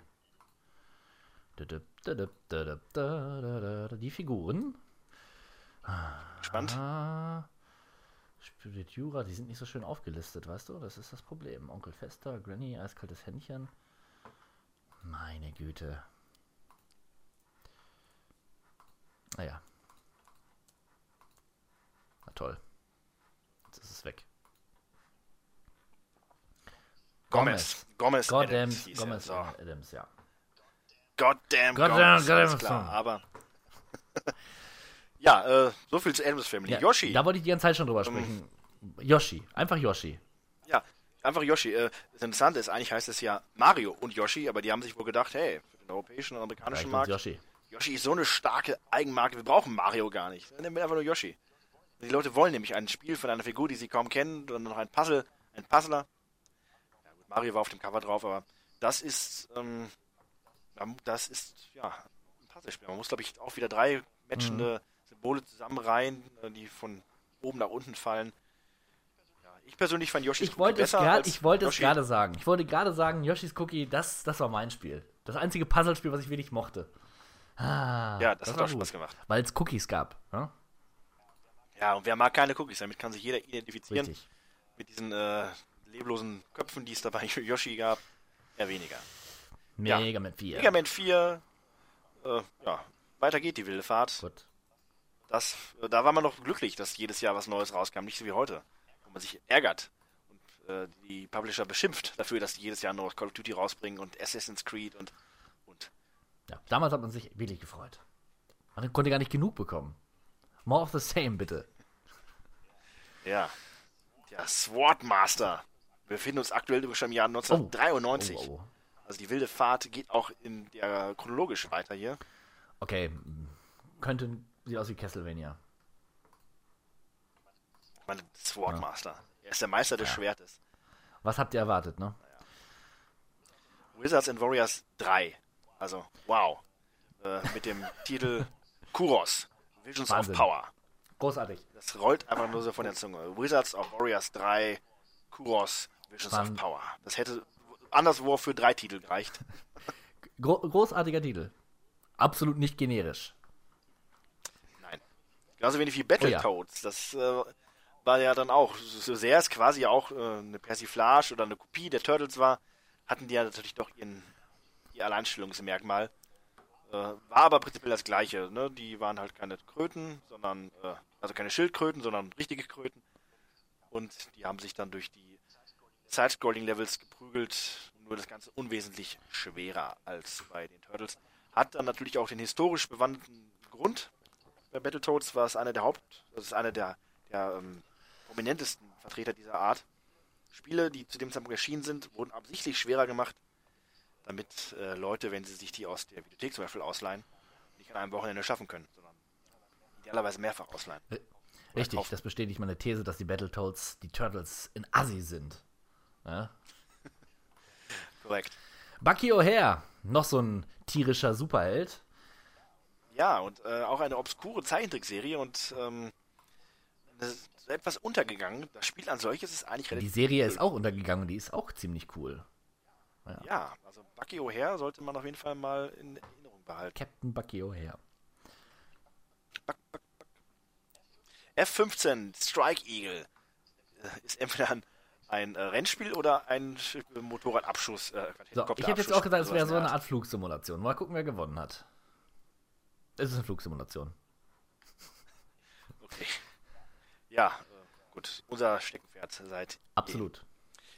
Little Samson ist wiederum ein Titel, der auch. Äh, der steht da so drin, Little Samson, da denkt man sich, ja, okay, weiter, aber Ah. einer der rarsten und teuersten Titel, die man aktuell finden kann. Also wenn man darauf bestrebt ist, eine komplette NES-Kollektion zu haben, dann ist Little Samson einer der Titel, die man äh, vermutlich als letztes haben wird und auch einer, für den man am meisten Kohle ausgeben wird. Und äh, nicht ganz unzurecht, ähm, denn es ist ein richtig geiles Jump'n'Run-Spiel, es Ja, sieht richtig cool absolut. aus, ist eigenständig und wurde vermutlich auch, weil es recht spät rauskam, im äh, Lebenszyklus vom, vom äh, SNES, äh, vom NES. Das SNES war ja auch schon lange draußen. Ist ein bisschen untergegangen, leider, und demnach, Hm. ja. Heute ein gesuchtes Toll. Sammlerstück. Gutes Spiel. Eliminator, Boat Dude. Duel, Entschuldigung. Ja, das ist nicht unbedingt ein gesuchtes Sammlerstück, aber ja, gibt auch bestimmt Leute, die das gerne Meine. Güte, Hippies, Boote. Äh, Okay, reicht. Ja, Pr Prince of Persia, das wiederum ist natürlich ein äh, Klassiker, äh, damals wie heute, und das ist so ziemlich eine genaue Umsetzung von dem Spiel, das man schon auf dem Schneider damals Ja. gespielt hat. Äh, natürlich etwas weniger grafisch auf dem NES, weil ne? For the Family. Ja, aber immer noch beeindruckend. Ne? Diese Animation, die der, Sch Ja, die Animation, die hatten es natürlich schon der ähnlich. Schöpfer, war, äh, ja, er hat ja quasi seine Tochter dabei beobachtet. Irgendwie hat er so ein, entweder hat er sich abgezeichnet oder irgendwie so, oder mit einem technischen Verfahren das irgendwie erfasst. Ja, creepy, ja war wirklich creepy. großartig. Ja, weniger großartig sind Lemmings. Lemming, ich, Nee, nee, ich wollte sagen, Ah, apropos großartig, Lemmings. Ich habe die Lemmings immer geliebt. Ähm, habe viele Stunden damit verbracht, diese schäbigen, Ja. grünen, wuscheligen Typen äh, zum Ausgang zu geleiten und wenn es nicht geklappt hat, sie einfach zu sprengen. Lemmings fand ich immer cool. Die Musik war cool. Und äh, ja, das ist eins von diesen Puzzlespielen, wenn man so möchte, ähm, die mir dann irgendwo auch Spaß gemacht haben. Ich weiß nicht warum. Äh, ich könnte keinem dazu raten, oder ich würde keinem empfehlen, Lemmings zu spielen. Aber für mich persönlich hat es immer Laune gemacht. Und machen wir uns nichts vor, es ist auch ein Videospielklassiker. Also ich bin da nicht der Einzige. na gut. McDonald's, Kids. McDonald's Kids, ja. Ein Werbespiel, was wirklich gut ist. Es ist ein Jump'n'Run-Spiel, wo man einen von bei, zwei Jungen spielen kann. Ähm, was soll man sagen? Ja, McDonald's und Jump'n'Run. Ja, orientiert sich so ein bisschen an äh, Mario 3. Ja, ja. Ja, okay. Ja, okay. Ist so. Ja. Und äh, Ohne Mario 3 hätte es Mac Kids nicht gegeben. nee, dann hätten sie vermutlich das nächstbeste Spiel kopiert. Dann lieber Mario 3 kopieren. Exakt. Aber es sieht echt nicht schön aus, ne? Also für das Jahr, meine ich. Also, ne? Ja, das ist schon richtig. Aber ich- wenn ich mir vorstelle, dass es das vielleicht bei Happy Meal dabei gab, dann äh, ist es schon, äh, ist es schon eine Absolut cool, ja. Ach, wäre das schön gewesen. Mr. Gimmick ist auch wieder so ein Mr. Spiel, Gimmick. was äh, ja ja kaum einer kennt, aber was richtig richtig cool ist und wer steckt dahinter? George Lucas. Nein, so, Sunsoft.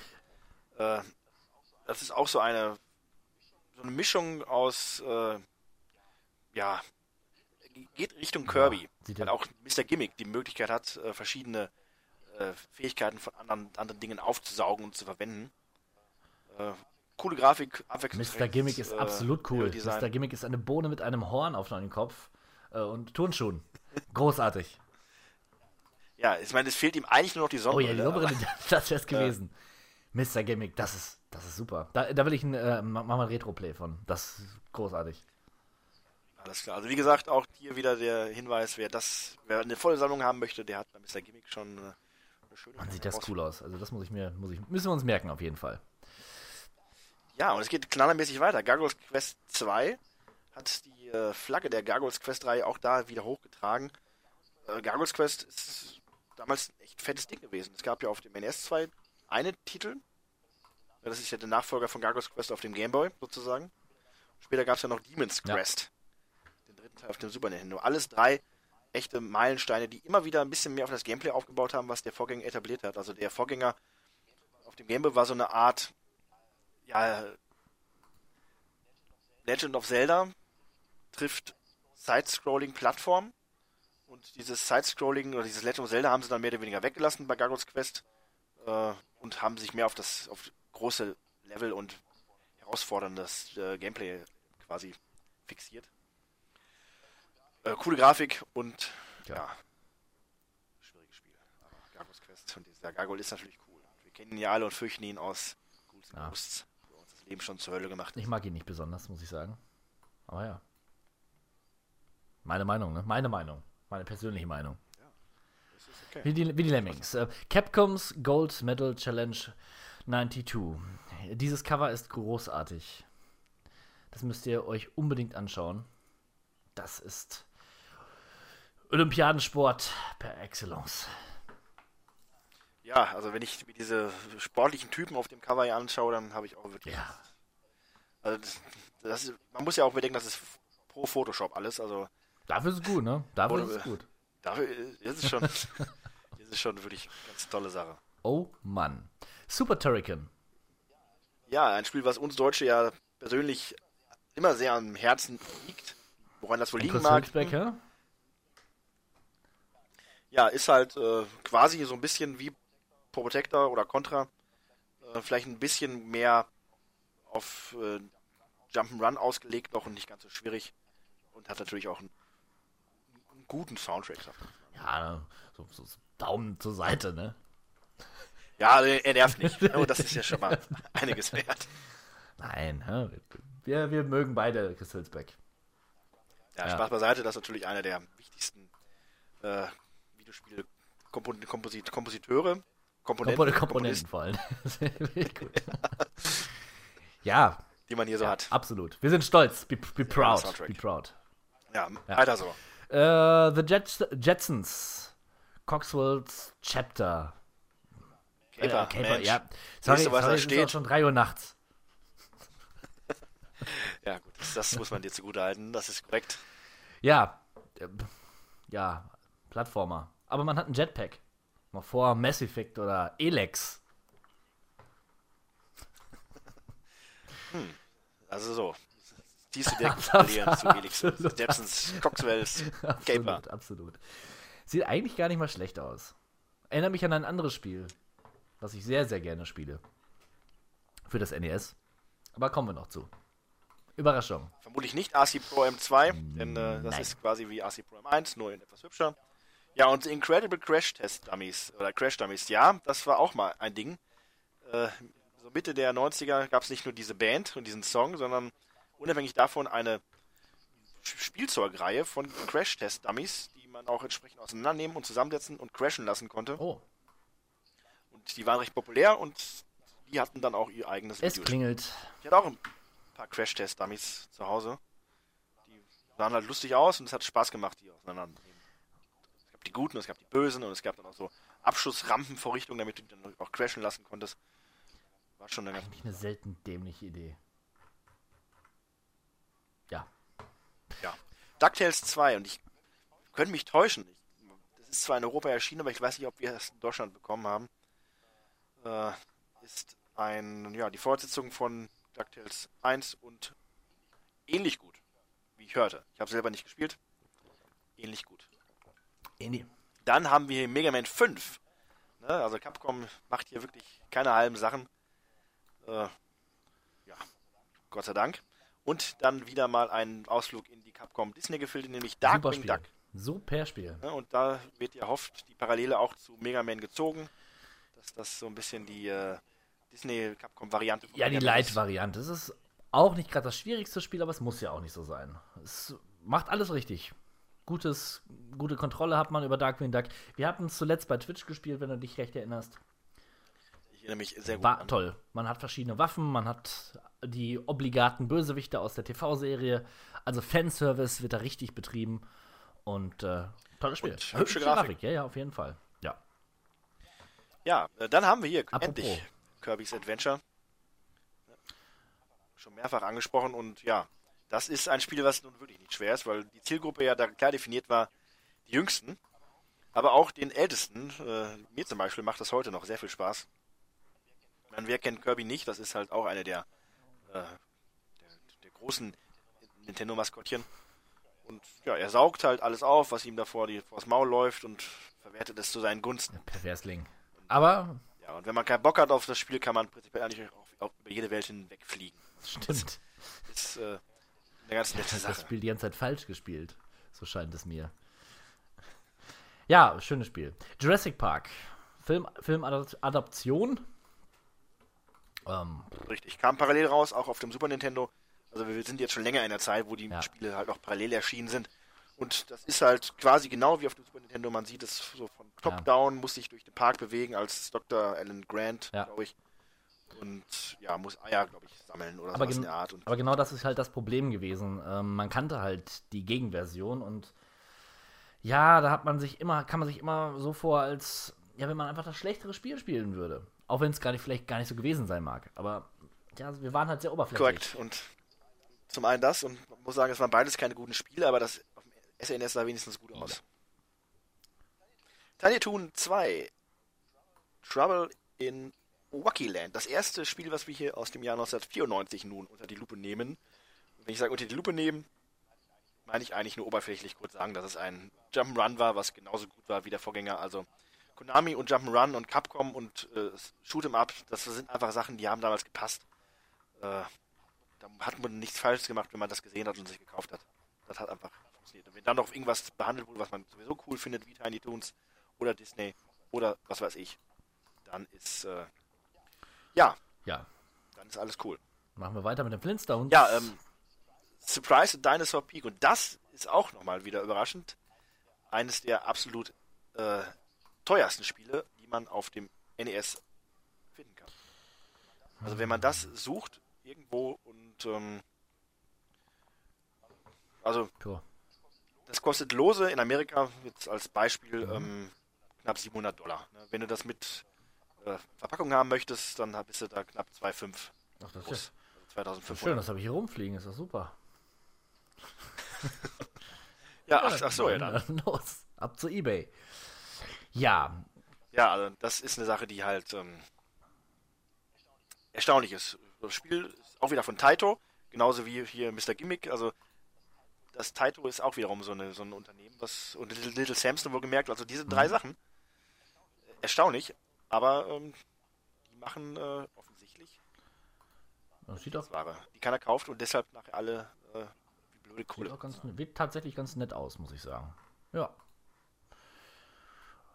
Racket Attack. Ja, was ist das? Tennis. Tennis? Es ist, es Racket Tennis. Attack? Es ist Tennis, ja. ja. Gut, Auch da kann man nicht High. Speed. High Speed. Wow, was für ein Titel. Ähm, Highspeed, Highspeed in die Google-Maschine einzugeben, ist nicht sehr hilfreich. Ähm, es ist ein. Es könnte ein Flipper sein. Verdammt, es wird nicht viel angezeigt. Auto oder Flipper. Autoflipper. Ah, da haben wir es jetzt. Yoshis Cookie, endlich. Ja, äh, auch parallel auf eigentlich allem erschienen, was es so gab. Ähm, ist ein gutes, kniffliges Puzzlespiel, wo man halt die Cookies so anordnen muss, dass sie eine große Reihe ergeben. Ich erinnere mich gerade daran, dass ich das schon irgendwie gern gespielt habe, aber es war auch so ein Spiel, wenn man so gar nichts mehr hatte und alles andere ausgespielt hatte, ja, dann hat man das so wohl über übel genommen. Richtig. Ja, man, man hat also lieber Yoshis Cookie als Solitär, Ja. aber ungefähr in so dieser, dieser Richtung schlägt das schon ein. Das ist korrekt. Ja. Ja, ja. Aber ne, das ist Ja, ein gutes ja Spiel. durchaus. Captain Skyhawk allerdings äh, war, glaube ich, nichts für mich. Und wenn man sieht, es kam 90 raus und 94 bei uns und man sieht es auch irgendwie.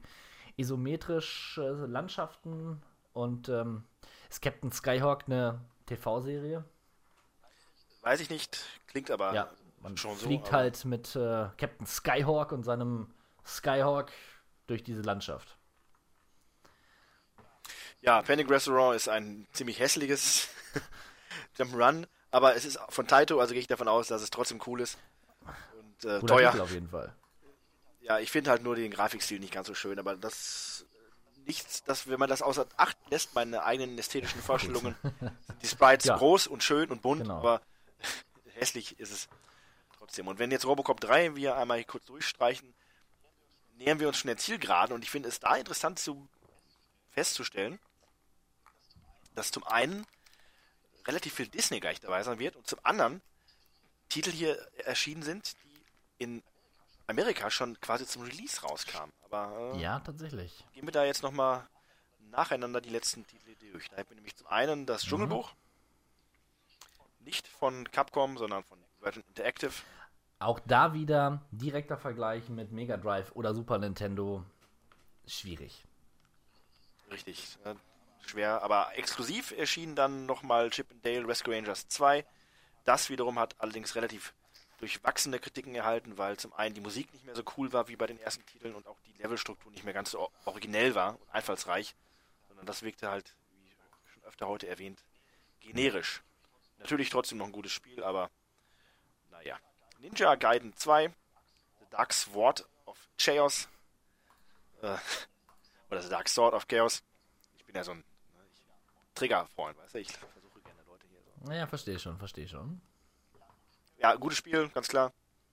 Jetzt äh, ist ja in dem Fall auch schon merkwürdig, das Spiel erschien ja auch eigentlich schon 1990, also ist auch schon vier Jahre in der Pipeline gewesen. Sechs Jahre hingegen hat Double Dragon 1 auf seinen Release hier bei uns äh, warten dürfen und weil das alles so toll ist, haben sie direkt Double Dragon 3 mit dabei gepackt. Ja, wer, warum nicht? Ne? Kann man noch machen. Genau. Ich glaube, Double Dragon 2 ist auch irgendwie nicht so gut. Ja, kann sein. Oder war Double Dragon 1 nicht so gut? Ich glaube, ich habe drei, ich eh glaube, ich habe großer drei gespielt. Eins davon war das mit Bimi und Jimmy, aber Dann, ja, das habe ich gespielt. Naja, äh, Double Dragon natürlich auch ein Side-Scrolling Beat'em Up, äh, Klassiker, einer der großen ersten und wichtigen Titel und ja, auch heute noch relativ angesagt. Ordentlich. Es gab ja auch den neulich mal so ein, so ein Remake quasi, so ein halbes Indie-Ding, was eigentlich auch relativ gut ankam. Ich glaube Double Dragon Neon oder so. Das- war tatsächlich auch nicht allzu, allzu schlecht. Ja. Ja, und ähm, dann sind wir jetzt auch dann bei den letzten beiden Titeln, die jeweils im Jahr 1995 erschienen sind. Die letzten offiziellen Releases. Äh, Finde ich auch recht interessant. 95, da hatten ja einige schon die Playstation im Kinderzimmer stehen. Naja, zumindest haben sie darüber nachgedacht, dass es sowas mal geben könnte. ähm, und zwar Aladdin und der König Ja. der Löwen. Und auch da absolut, ne? Die Super Nintendo-Version und Mega Drive-Version um Längen besser grafisch. Und Ja. The Lion King, muss man wirklich sagen, gehört zu dem, also einem der schönsten Spiele äh, auf dem Super Nintendo. Und stimmt. Aladdin auch. aus. Also es, wirklich. Und ja, da kommt es einfach nicht gegen an. Das ist einfach nur noch mal, ja, wir bringen es raus und kauft es euch. Oder eben nicht. Aber die Kuh melken. Richtig. Ja. Die Kuh melken. Ach ja, es wurde übrigens ein Spiel vergessen. Ganz bestimmt. Ja. Oh, tatsächlich? Was ist mit Monster in My Pocket? Natürlich. Das fehlt zum Beispiel. Monster in My Pocket. Eines der besten Jump'n'Run-Spiele, die es je gegeben hat. Basierend auf äh, Spielzeugfiguren der 90er Jahre. Monster in Taschengröße. Ja, ihr erinnert euch vielleicht. Es gab äh, diverse, diverse äh, Editionen davon. Ähm, und das Spiel greift halt die Idee wieder auf. Mit diesen Richtig, das haben wir auch bei unserem Twitch-Abend gespielt. Eins der wenigen Titel, die wir wirklich. Wir haben es vernichtet, ja, haben. vernichtet. Ja, das war relativ easy. Das ist äh, also uns für uns. Ja, und ich habe auch schon, ich habe auch schon ein Kawabanga Special dazu gemacht in irgendeinem Podcast. Kann ich ja vielleicht mal an dieser Stelle raussuchen, da könnt ihr es euch nochmal anhören. Fantastisch, ja. Gerade hier, ich, wir, hatten ja eh nochmal vor, dass ich hier so eine Let's Show von meiner nicht gerade allzu großen NES-Sammlung mache, aber ein paar habe ich ja doch und ein paar fehlen wirklich. Zum Beispiel habe ich hier Road Fighter. Das ist so eine Art ähm, sehr unspektakuläres äh, Rennspiel, wo man auf einer relativ kleinen Straße von unten nach oben rast, Hindernissen ausweicht und äh, versucht zum Ende zu Ja. gelangen. Ist schnell, aber irgendwie auch nicht spektakulär. Aber das hat immer wieder für so ein paar Minuten echt Spaß gemacht, weil das ist auch so ein Spiel, das hat glaube ich nur vier oder fünf Level und wenn du dann durch bist, dann geht wieder von vorne los. Also eine ganz gute Sache. Was fehlt noch? Oh, Snake Rattle and Roll. Ja, also wirklich, das gehört aber da wirklich in, in die Riege rein. Das ist auch so ein, äh, vor allem im Multiplayer, ein sehr schönes, äh, ja, isometrischer Plattformer, Ja. was ja schon recht ungewöhnlich ist. Auch recht knifflig. Ich glaube, der ist auch von, von Rare, wenn ich mich nicht täusche. Ja. Ne? Und ja, also wie gesagt, das hat Laune gemacht. Man war eine Schlange, musste da durch die Welten durch. Man konnte seine Schlange länger machen, musste sie länger machen, um das nötige Gewicht aufzubringen, um dann am Ende in äh, den Ausgang laufen zu dürfen. Und ja, aufgrund auch dieser isometrischen Perspektive war das schon leicht herausfordernd. Was habe ich hier noch? Soccer. Oder wie das ähm, auch genannt wird. Konami Hyper Soccer. Nicht so viel so zu sagen. Star Tropics ist wiederum ein Titel, ähm, den sollte man eigentlich auch nicht vergessen, weil der bewegt sich auch, also ist speziell für Fans vom ersten Zelda interessant. Und ähm, hat auch eine ähnliche Steuerung. Man spielt einen kleinen Jungen, der auf einer Insel gelandet ist und versucht seinen Onkel, glaube ich, zu retten, der verschwunden ist. Und hat als Waffe ein Jojo. Und mit diesem Jojo muss man dann seine Feinde ausschalten. Aber es geht eher darum, dass man Jump'n'Run-Puzzles löst. Dieser Draufsichtsperspektive. Und ist tatsächlich auch so ein Geheimtipp. Äh, Es kam auch in Star Tropics 2. Ich weiß nicht, ob das auch bei uns rauskam. Das hat die Leute dann wiederum enttäuscht. Aber Teil 1 ist auf jeden Fall relativ populär. Was habe ich hier noch? Ich glaube, der Rest ist. Ach, hier, oh, Metal Gear, natürlich. Ja, auch sowas. Den könnte man auch mal Ja. erwähnen. Äh, ist, glaube ich, der erste Teil dann auch der Reihe. Wenn ich mich nicht allzu sehr täusche. Äh, ist allerdings, wenn man ernst also die Hand aufs Herz legt, nicht ganz so gut. Und ich glaube auch, dass dieser Metal Gear Teil äh, nicht ganz so die Autorisierung von, von ganz oben erhalten hat. Wie heißt er nochmal, der, der gute Mann? Hideo Kojima. Ja. Äh, ich glaube, da war irgendwas mit diesem Teil, was ihm nicht so geschmeckt hat. Dann hat er ja auch später auf dem auf einer anderen Konsole, die äh, hauptsächlich in Japan erfolgreich war, noch einen zweiten Teil rausgebracht. Und dann ging es ja erst mit Metal Gear Solid richtig los. Aber so für Kuriosität ist das schon ganz ganz in Ordnung. Äh, hatten wir Beulen des schon Nein, haben erwähnt? wir auch nicht. Ich habe sie ja gerade auch stehen. Also, ne, was ist denn das für eine Liste hier, Wikipedia? Vielen Dank dafür. Für nichts. Ich sagte das. Und natürlich Four-Player-Tennis, ne? Also, das kam nämlich auch nicht vor. Eins der wenigen Spiele, die den Four-Player-Tab unterstützt Ja. haben. Tennis-Action vom Feinsten. Ja.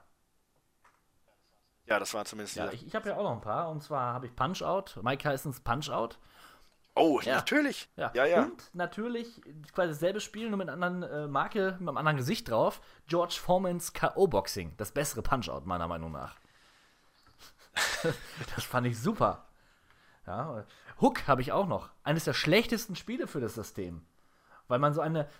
Man hat ein Peter, hat Peter Pan gespielt, aber man hat nur so ein kleines Messerchen gehabt und konnte keinen Gegner treffen, weil es zu kurz war. Das stimmt. Es war nicht unbedingt die, die Ja, schönste wir, Grafik. wir hatten, Trock gab es auch noch. Trock. Erinnerst du dich noch an Trock? Das war dieses Pac-Man-ähnliche. Spiel mit diesen zwei Urzeitmenschen. Klasse Spiel. Fantastisch. Ich glaube tatsächlich weiß ich, warum ein paar dieser Titel hier nicht ähm, in unserer Liste auftauchten. Einfach weil die Wikipedia-Liste äh, nicht wusste, wann die erschienen sind. Darum sind die äh, einfach leer geblieben. Ja. Dann mache ich weiter. Time Lord. Eines der schlechtesten Spiele für das System. Man ist ein zeitreisender Time Lord, ja. Man reist durch die Zeit und es war einfach ein Scheißspiel. Man musste immer so Kugeln finden. Es war so ein Jump-and-Run-Spiel und man musste in jedem Level Kugeln finden, um weiterzukommen. Furchtbar. Habe ich damals schon gehasst. Äh, wer äh, Sommer sagt, muss auch Winter sagen, nämlich Winter Oh ja, Games Winter Games. ist erschienen. Natürlich und auch jede Menge Arnold Schwarzenegger-Spiele, die äh, wir jetzt nicht unbedingt Aber erwähnen Terminator müssen, 2 sollten wir erwähnen. aber, ja, der Terminator 2 kam raus, ähm, Last Action Hero äh, kam raus, Total Recall kam natürlich auch raus, aber gut, da kann man auch gerne den Mantel des Schweigens drüber werfen. Simpsons Games haben wir auch noch, ne? Also ähm, Bart vs. Space Mutants hatten wir ja schon, aber wir hatten noch nicht äh, Bart vs. Radioactive Man. War scheiße. Oder eines meiner Lieblingsspiele, ähm, Teenage Mutant Ninja Turtles Tournament Fighters. Ja, ein Kampfspiel für das System. Gut, das, äh, ich glaube, also ohne den, natürlich schön dann Begeisterung da zu sehen, aber ich glaube, das ist relativ, also, es gibt nicht so viele, die das so, äh, Wir haben es durchgespielt. Bei unserem Twitch-Abend. Ja, ja.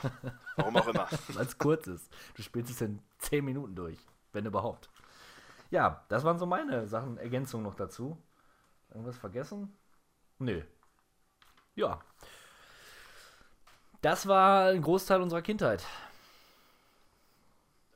Das stimmt. Und auf jeden Fall die Stützräder in die Fahrt der richtig. Ich hätte jetzt fast der Videospielerfahrung. richtigen Spiele gesagt, aber nein. Da waren tatsächlich wirklich tolle Titel dabei. Ja. Ja, und auch heute noch. Ich, klar, ich spiele und sammle lieber Super Nintendo, aber NES, immer wieder, wenn man mal was Cooles sieht und sich daran erinnert, dann ähm, ja, macht es Laune. Und wir hatten es ja auch schon in, im Vorgang erwähnt, im technischen Teil, aber äh, das NES Classic und auch das Super NES Classic, das verkauft sich ja nicht umsonst so gut. Die Leute haben alle noch nostalgische Gefühle dafür zum einen, aber auch noch äh, einfach das Wissen daran, dass das gute Spiele waren und auch immer noch sind.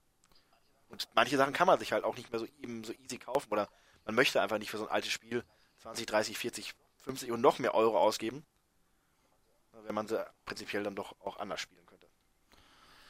Ja. Ähm, dann würde ich sagen, gehen wir nochmal über zu unseren Top-Spielen und Flop-Spielen. Nach dem kleinen Einspieler geht es weiter. Bis gleich. Na, was ist? Wir haben es. Was? Den Prototypen vom neuen Nintendo Super Set. Ja, mit drei Wahnsinnsspielen. Hier, Tetris und Super Mario Brothers. Und Nintendo World Cup. Super! Super! Klasse Live-Action für vier Spieler. Dann muss Nintendo 14 Millionen Das ausspucken. gibt's doch schon überall zu kaufen. Ja, das neue Nintendo Super Set. Die Actionwelt von Nintendo. So, und zu guter Letzt wollen wir doch mal sehen, welche Spiele unsere Top-Spiele sind und welche unsere Flop-Spiele sind und vor allen Dingen, wie viele Überschneidungen der 16-Bit-Maler um eine Wenigkeit haben werden. Ähm, hast du so eine Top 10 oder wie hast du es Ich habe eine Top 10, ja. Ja. Wollen wir immer sagen, also wir fangen unten an und arbeiten uns nach oben und immer im Wechsel? Ist besser, als wenn wir oben anfangen und dann nach unten gehen. Ganz klar. Also ich würde jetzt mit, mit Nummer 1 anfangen. Nein, Nummer 10. Auf der Nummer 10 ist Little Nemo Dream Master. Haben wir schon drüber gesprochen, natürlich. Ähm, ist ein sauschweres Spiel und ich bin auch wirklich nicht weit gekommen. Aber es hat mich als Kind aufgrund seiner wunderschönen Grafik dermaßen beeindruckt, dass das hängen geblieben ist und äh, darum meine Nummer 10 an der Stelle. Ja, äh, kann ich bestätigen. Und ich hatte das auch überlegt, auf meine Top 10 zu packen, aber aus dem Grund einfach, weil es schwer war und ich nicht wirklich weit gekommen bin, habe ich es dann einfach mal außen vor gelassen. Äh, das sieht aber wirklich echt schön aus. Also ein sehr, sehr schönes, Ja. stimmiges Spiel.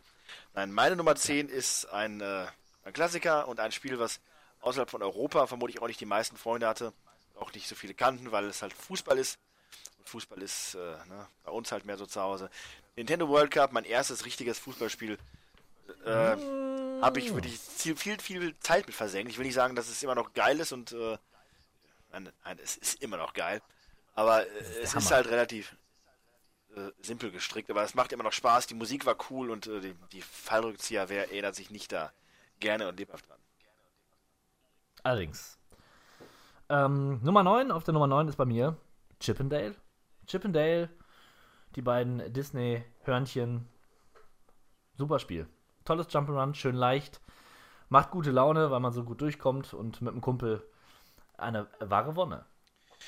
Man konnte sich da gegenseitig hochheben und wegschmeißen. Großartig. Ja, das ist äh, wirklich eine coole Sache. Dazu sage ich vielleicht später noch ein bisschen was. Bei mir auf Platz 9 Kirby's Adventure. Einfach, ich bin ein Kirby-Freund, das ist ein fröhliches Jump'n'Run, es hat eine echt schöne, schöne Musik. Und ja, ne, gutes Gameplay, kurzweilig, kannst du immer wieder reinmachen, weil es auch eine Speicherfunktion hat, was ja nicht üblich ist bei den meisten. Spielen auf dem NES. Das stimmt. Da schon. Ja, respektabel. Meine Nummer 8, ähm, ich überrasche mich gerade selbst, North and South. Ja, tatsächlich, diese Echtzeit-Strategie hat mich damals beeindruckt. Ich habe so oft gespielt, immer und immer wieder habe ich Nord gegen Süd gespielt. Ich war auch immer Südstaatler. Ja, was sonst, ne? Verweichlich, Ja, verweichlich im Norden. Ja, ja, ja, ja, genau. Ja, gutes Spiel. Würde ich, würde ich heute noch gerne spielen. Würde ich mir ein Remake für wünschen. In super Grafik. Ja, äh, bei mir auf Platz 8 Chippendale. Ah. Äh, einfach aus dem Grund, ich meine, wir reden hier von den Top 10, alle sind gut. Und diese Reihenfolge ist auch äh, variabel, das habe ich ja schon bei meiner NES-Liste gesagt, der Super NES-Liste, Tagesform.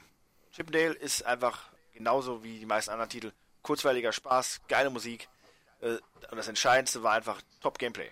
Ne, nicht nur, dass man die hin und her speisen konnte, seine Kollegen, sondern generell einfach die Optik, dass man wirklich ein kleines Hörnchen war. Man war in dieser großen Welt, um einen herum war alles groß. Man hatte Äpfel als äh, Waffen, man hat sich äh, von äh, Ventilatoren zurückpusten lassen.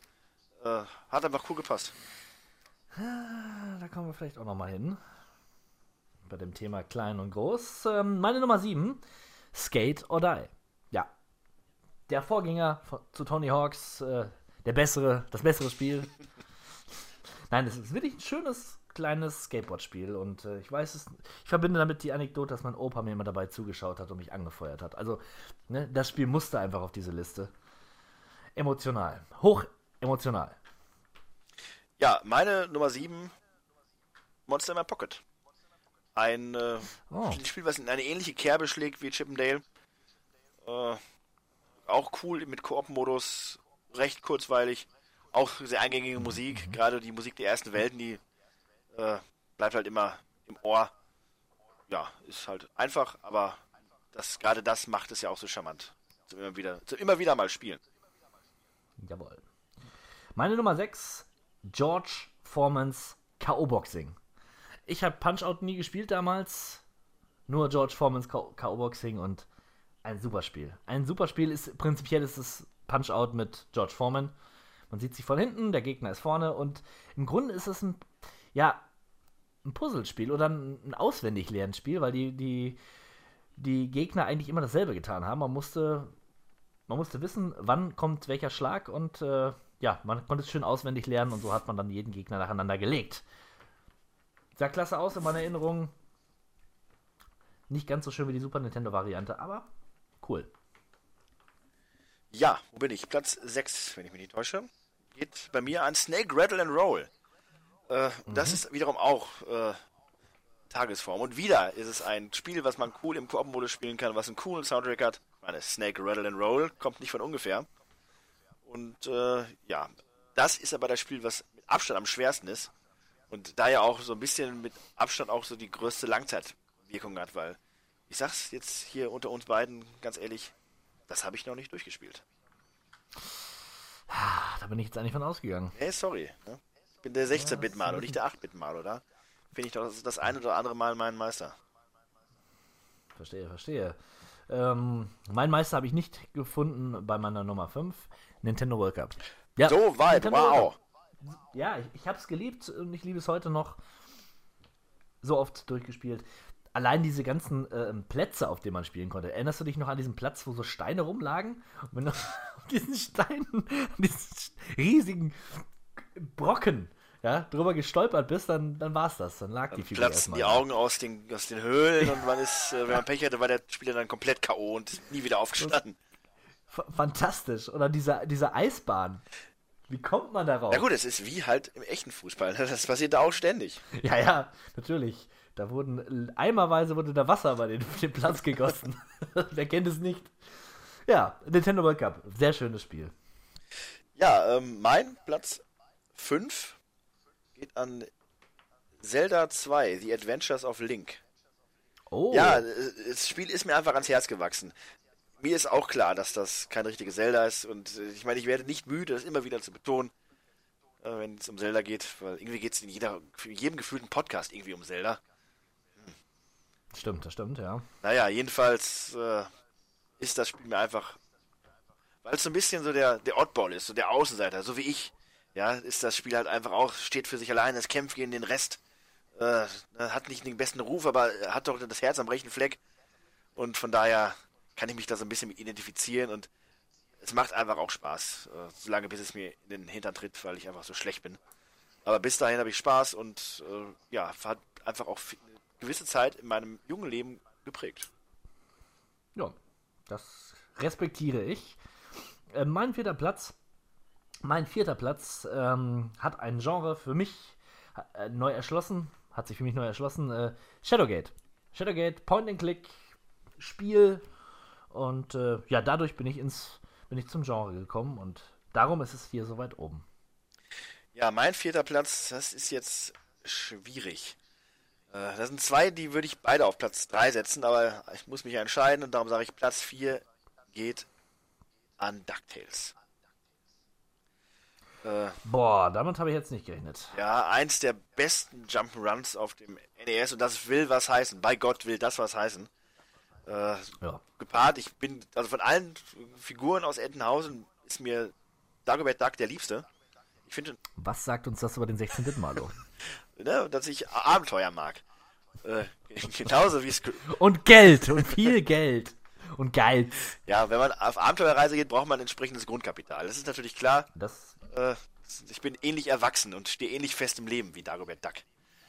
Ja, aber wenn wir jetzt mal äh, Träumer ist er nicht.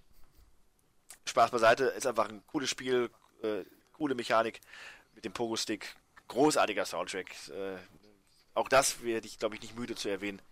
The Moon, die Mondmelodie auf dem Mondlevel, eins der besten digital hinterlassenen Musikstücke unserer Zeit. Unserer Zeit. Ähm, ja, wir sind jetzt bei den Top 3 und äh, meine Nummer 3 hatten wir schon Monster in My Pocket. Auch überraschend weit oben. Findest du? Also, ich mache da eigentlich keinen Hehl draus, dass ich dieses Spiel über alles liebe. Und ich liebe die Monster in My Pocket. Ja. Was gibt's damit zu sagen? Also, Ja, das ist äh, auch so eine Sache, wo man sich ärgert, dass man die Dinger irgendwie. Ja, die waren halt so klein, und dann sind sie halt mal verschütt Ja. gegangen. Und ich hatte so viele. Ich hatte so viele. Ich hatte sogar das Spiel im Original. Ach, das ist alles ärgerlich. Naja, gut. Ja, mein Platz 3 ist Mega Man 3.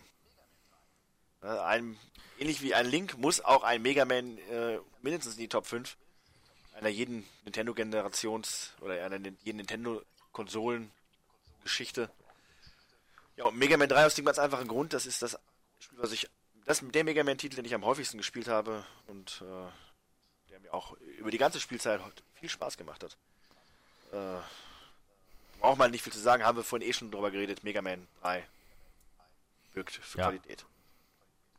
Top-Spiel. Ja, eigentlich, ja, hätte ich es vielleicht auch mit aufnehmen können. Ja, meine Nummer zwei, da habe ich es mir echt schwer gemacht. Wobei eigentlich auch nicht. Es ist eigentlich klar, was für mich zumindest auf Nummer auf 1 steht. Aber die Nummer zwei ist Turtles 2, die Arcade Game. Na sowas. Großartig, äh, der Spirit der Turtles wird perfekt eingefangen. Es gibt alle äh, Figuren, die man so aus der Serie kannte und äh, liebte. Und es war einfach ein Top-Spiel. Es war auf den Punkt. Man konnte ja perfekt äh, seinen Turtle gegen die Gegner manövrieren. Würde ich ey, eigentlich können wir das heute nochmal spielen. Super Spiel. Ja, äh, mein Platz 2 ist vollkommen überraschenderweise Turtles 2. Äh, ja, was, was sagt man dazu? Das ist interessant, oder? Ja, aber das Ich ist einfach. auch was. äh, ja, das, Das ja. war einfach genau diese Zeit. So Anfang der Ja. 90er. Äh, Turtles waren der heiße Scheiß und das Spiel kam zum richtigen Zeitpunkt raus. Ich war damals mit meinem Vater im Urlaub in Spanien und äh, ich glaube, das habe ich auch schon mal erzählt. In Spanien gab es damals noch die Pesete als Währungseinheit. Die Pesete war jetzt generell nicht ganz so viel wert jetzt die starke D-Mark. Und da gab es auch Spielautomaten, wo man als Deutscher in Deutschland da gar nicht reinkommt, weil die ja dann irgendwie alle ab 18 waren. Da war das ganz normal. Also ich in so eine Spielhalle rein, habe mir dafür ein paar Peseten dann Münzen oder Spiele gekauft. Und unter anderem war da auch der Turtles-Automat. Und Ich habe das gespielt und das war diese mega großartige Grafik. Ne, die Arcade-Automaten waren natürlich immer schon ein bisschen weiter zum damaligen Zeitpunkt als die Konsolen. Und da habe ich das Spiel zum ersten Mal gespielt. Das heißt ja auch Turtles 2, The Arcade Game. Genau. Und äh, ja, fand ich saugeil. Und dann immer wieder dann vom Strand, äh, oder willst du zum Strand? Nö, nö, ich gehe hier in der Spielhalle. Hab dann wieder das Spiel gespielt. Ja, und war einfach super. Und äh, umso erstaunter war ich dann äh, überraschter, dass es dann irgendwann auch auf dem NES rauskam. Und direkt meine Oma da drauf angesetzt, hier, oh, das hätte ich so gerne. Und dann, ja, habe ich es auch bekommen. Und dann mit meinem Cousin damals hingesetzt ins Kinderzimmer, Turtles gezockt. Das war super. Es sah natürlich nicht halb so gut aus wie auf dem Arcade-Automaten, aber Ich wollte gerade fragen, hast du das denn wahrgenommen? Ja, klar. Diesen grafischen Aber es, es war egal. Es hat trotzdem tierisch Laune gemacht, weil es war zu Ja. Hause und man konnte es so spielen. Und die Arcade-Erinnerungen sind ja auch dann irgendwo verblasst, weil man das ja auch nicht regelmäßig spielen konnte und auch nicht sehen konnte. Ja, Von daher war, war es dann für mich die ultimative Version. ja. Absolut. Für mich auch das beste Turtle-Videospiel, was ich je gespielt habe. Neben Turtles in Time ist. Oh nein! Ich habe ein Spiel vergessen. Turtles Tournament Fighters. Aber gut, es ist. Vielleicht wäre vielleicht mal Platz 11. Okay, gut. Okay. Gut, wir sind auf Platz 1 und ich glaube, wir haben beide dasselbe Spiel. Ja, Repräsentieren damit eine ganze Spielereihe, würde ich meinen, die das System beherrschte. Super Mario Bros. ja, exakt. Da möchte ich mich auch direkt anschließen. Auch mein Ja. Platz 1. Ja, braucht man nicht mehr viele Worte drüber zu verlieren. Perfekte, das perfekte Jump'n'Run-Spiel. Exakt. Somit die ersten Töne dieses Podcasts haben wir da mit Lobhuldigung an Teil 1 verbracht und äh, so kann man das quasi auch schließen. Das ist und bleibt einfach ein absoluter Meilenstein. Das Videospiel für mich überhaupt. Ja, man könnte es schließen, wenn es da nicht äh, die Flops gäbe. Ja. Okay. Hast du Flops? Ja, natürlich habe ich Flops. Mein allererster. Flop ist A Boy and His Blob. Nein, meine auch, meine auch. Das gibt's doch gar Ja, nicht. ich weiß nicht warum. Das Spiel ist. Es tut ja keinem Wir tun dem Spiel so unrecht, wir tun ihm so unrecht, diesem Spiel. Aber ja, es, es ja. macht einen einfach wütend. Es sieht so doof aus und der Blob sieht so doof aus und ich habe es irgendwie auch nie. diese Musik. David Crane, du Affe. Ja, Affe habe ich dich genannt. Für diesen Soundtrack. Ja, also man muss ja auch sagen, dass äh, Boy des Blobs so ein Teil äh, der Kawabanga Play DNA ist. Also das gehört irgendwo auch dazu. Und äh, Auf jeden Fall. das hat, ist eher so ein, äh, ja, ein Flop, der durchaus aber auch ins Herz geschlossen ist. Ja, ja, das stimmt. Boah, wie traurig ich war, als ich es damals zu Weihnachten bekommen habe. Nein, ich war, als ich es bekommen habe, war ich ja noch froh, weil die Packung so schön aussah. Aber als ich es dann eingelegt hatte, es war ein sehr trauriger Heiligabend. Danke, Olaf. Ja, äh, Boy and his Blob. Wir mögen es. Ja, ähm, ich habe noch Hook. Hook. Peter Pan fürs NES äh, schon mal gespielt? Äh, nein. Das Spiel ist aufgrund dessen so schlecht, weil Peter Pan das kleinste Messer der Welt hat. Und das Messer ist so klein, dass du die Gegner nicht damit erstechen kannst. Das heißt, es ist nicht möglich, einen Gegner zu erdolchen. Ich war so wütend. So wütend. Ja. Ja, Waffen, die äh, kann mich da was anhaben. Das ist natürlich äh, eine Sache, die sich auch wie ein roter Faden durch gewisse Spielreihen zieht. Absurd. Du bist dran. Ja, ich muss aber jetzt gerade noch mal überlegen, weil ich habe das Glück quasi, dass ich relativ wenig Flop-Spiele gespielt habe. Aber eins muss ich dabei tun und das ist, äh, ja, man möge es mir verzeihen, aber Metal Gear auf dem NES. Also ich ich habe Metal Gear, vielleicht muss man zu einem Zeitpunkt gespielt haben, wo es rauskam, aber ich habe Metal Gear gespielt, da war Metal Gear Solid schon längst draußen. Und da war mir auch der Name ein Begriff. Dann habe ich mir irgendwann mal dieses Metal Gear dann, das, es kam zu mir, ich habe es mir glaube ich nicht mal gekauft. Äh, und hab's gespielt und es war einfach nur grauenhaft. Also es ist natürlich der nobler Versuch, äh, dieses Stealth-Genre auf dem NES damals äh, unterzubringen, aber es hat nicht geklappt. Dazu diese merkwürdige Übersetzung voller Rechtschreibfehler. Äh, Okay. Sachen, die alle keinen Sinn gemacht haben. Todesfallen, die absolut nicht ersichtlich waren. Du gehst äh, durch den Flur, plötzlich zack ist der Boden weg, ja.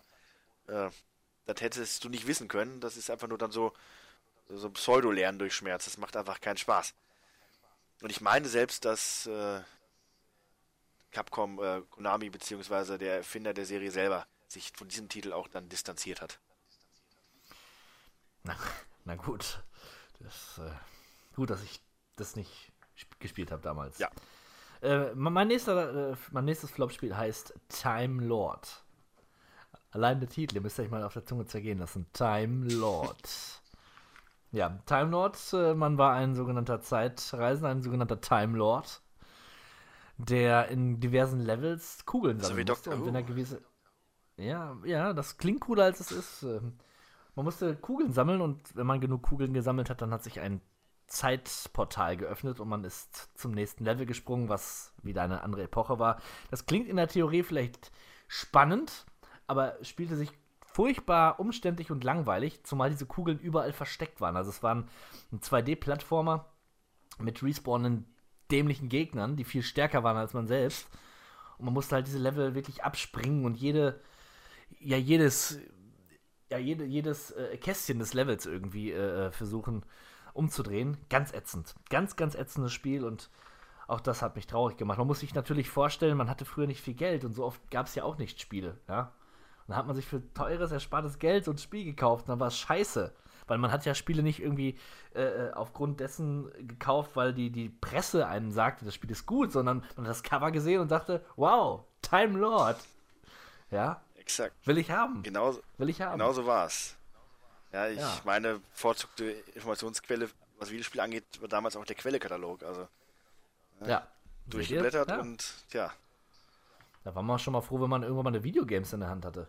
Aber auch da hat man nur Bilder geguckt. ja, so war das. Time Lord. ja, ich äh, überlege gerade, aber ich glaube, das war's bei mir an, an Flop-Titeln, weil, wie gesagt, man äh, ist ja heutzutage wirklich, äh, was schlechte Titel angeht, wenn man bei YouTube ist, damit verdienen manche Leute ja ihr Lebensunterhalt.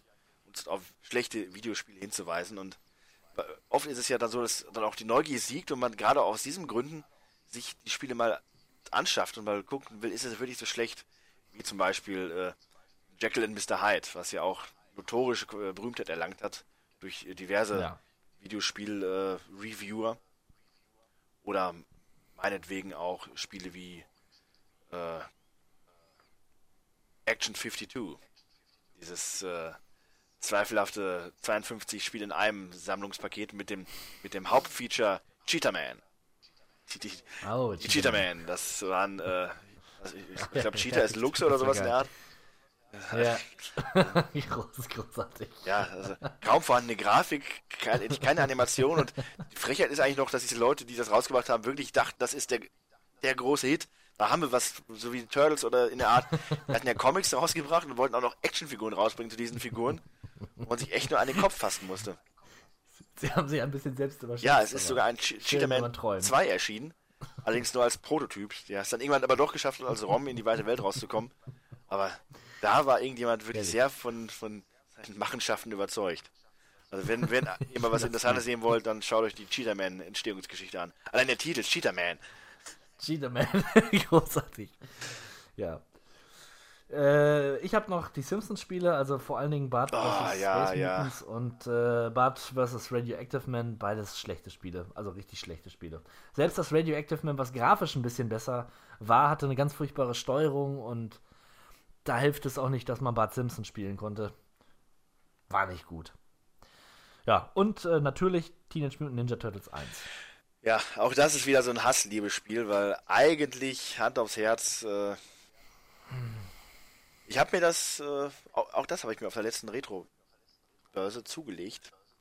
Habe es aber seitdem noch nicht eingelegt. Ich wollte es einfach nur erstmal kaufen und äh, ich meine, auch das ist mir sehr präsent, immer noch durch diverse äh, YouTube-Reviews, aber ich glaube, es ist nicht so schlecht, wie es öfter mal gemacht wird.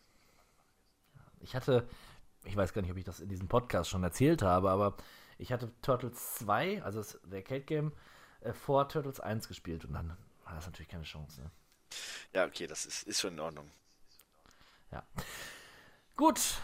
Ja, damit haben wir das NES abgeschlossen. Es war eine schöne Zeit. Es war eine Zeit ist der vorbei. Visionäre und Pioniere und wir sollten allen dankbar sein, dass das zum einen vorbei ist, äh, aber auch, dass es diese Zeit gegeben hat. Denn Hand aufs Herz, viele unserer heute noch liebgewonnenen Helden und Ikonen der Videospielszene sind hier geboren worden und leben aktu aktuell noch und das aktueller denn je. Die Switch erfreut sich großer Popularität und was sind die beiden besten, beliebtesten Titel mal wieder? Natürlich ein Zelda-Titel und ein Super Mario-Titel. Das wird für alle Zeiten so bleiben. Richtig. Was sollte das ändern? Ja, wunderschöne Schlussworte und wir machen jetzt den Sack auch zu. Wir bedanken uns für eure Aufmerksamkeit und ähm, ja, falls ihr es noch nicht getan habt, schaut doch mal auf unserem YouTube-Kanal. Abos sind immer wieder gern ge gesehen. Wir bewegen uns auch ganz steil auf die 200 Abonnentenzahl zu. Super wird das. Dann machen wir ein richtiges Da Fest. machen wir Dann eine Karawabanga Party. 24 Stunden Livestream. Genau. Und darüber hinaus. Ja, dann äh, würde ich sagen, macht's gut und bis zum nächsten Mal. Ciao, ciao. Wir haben uns nicht zum letzten Mal gesehen. Dieses kleine Geplänkel war erst der Anfang. The end is in the beginning, and yet you go on. The initiation of a new aeon. I am the king of the world, baby. Yeah! It's like a, a, a window. A window to another world. What is it? Cowabunga!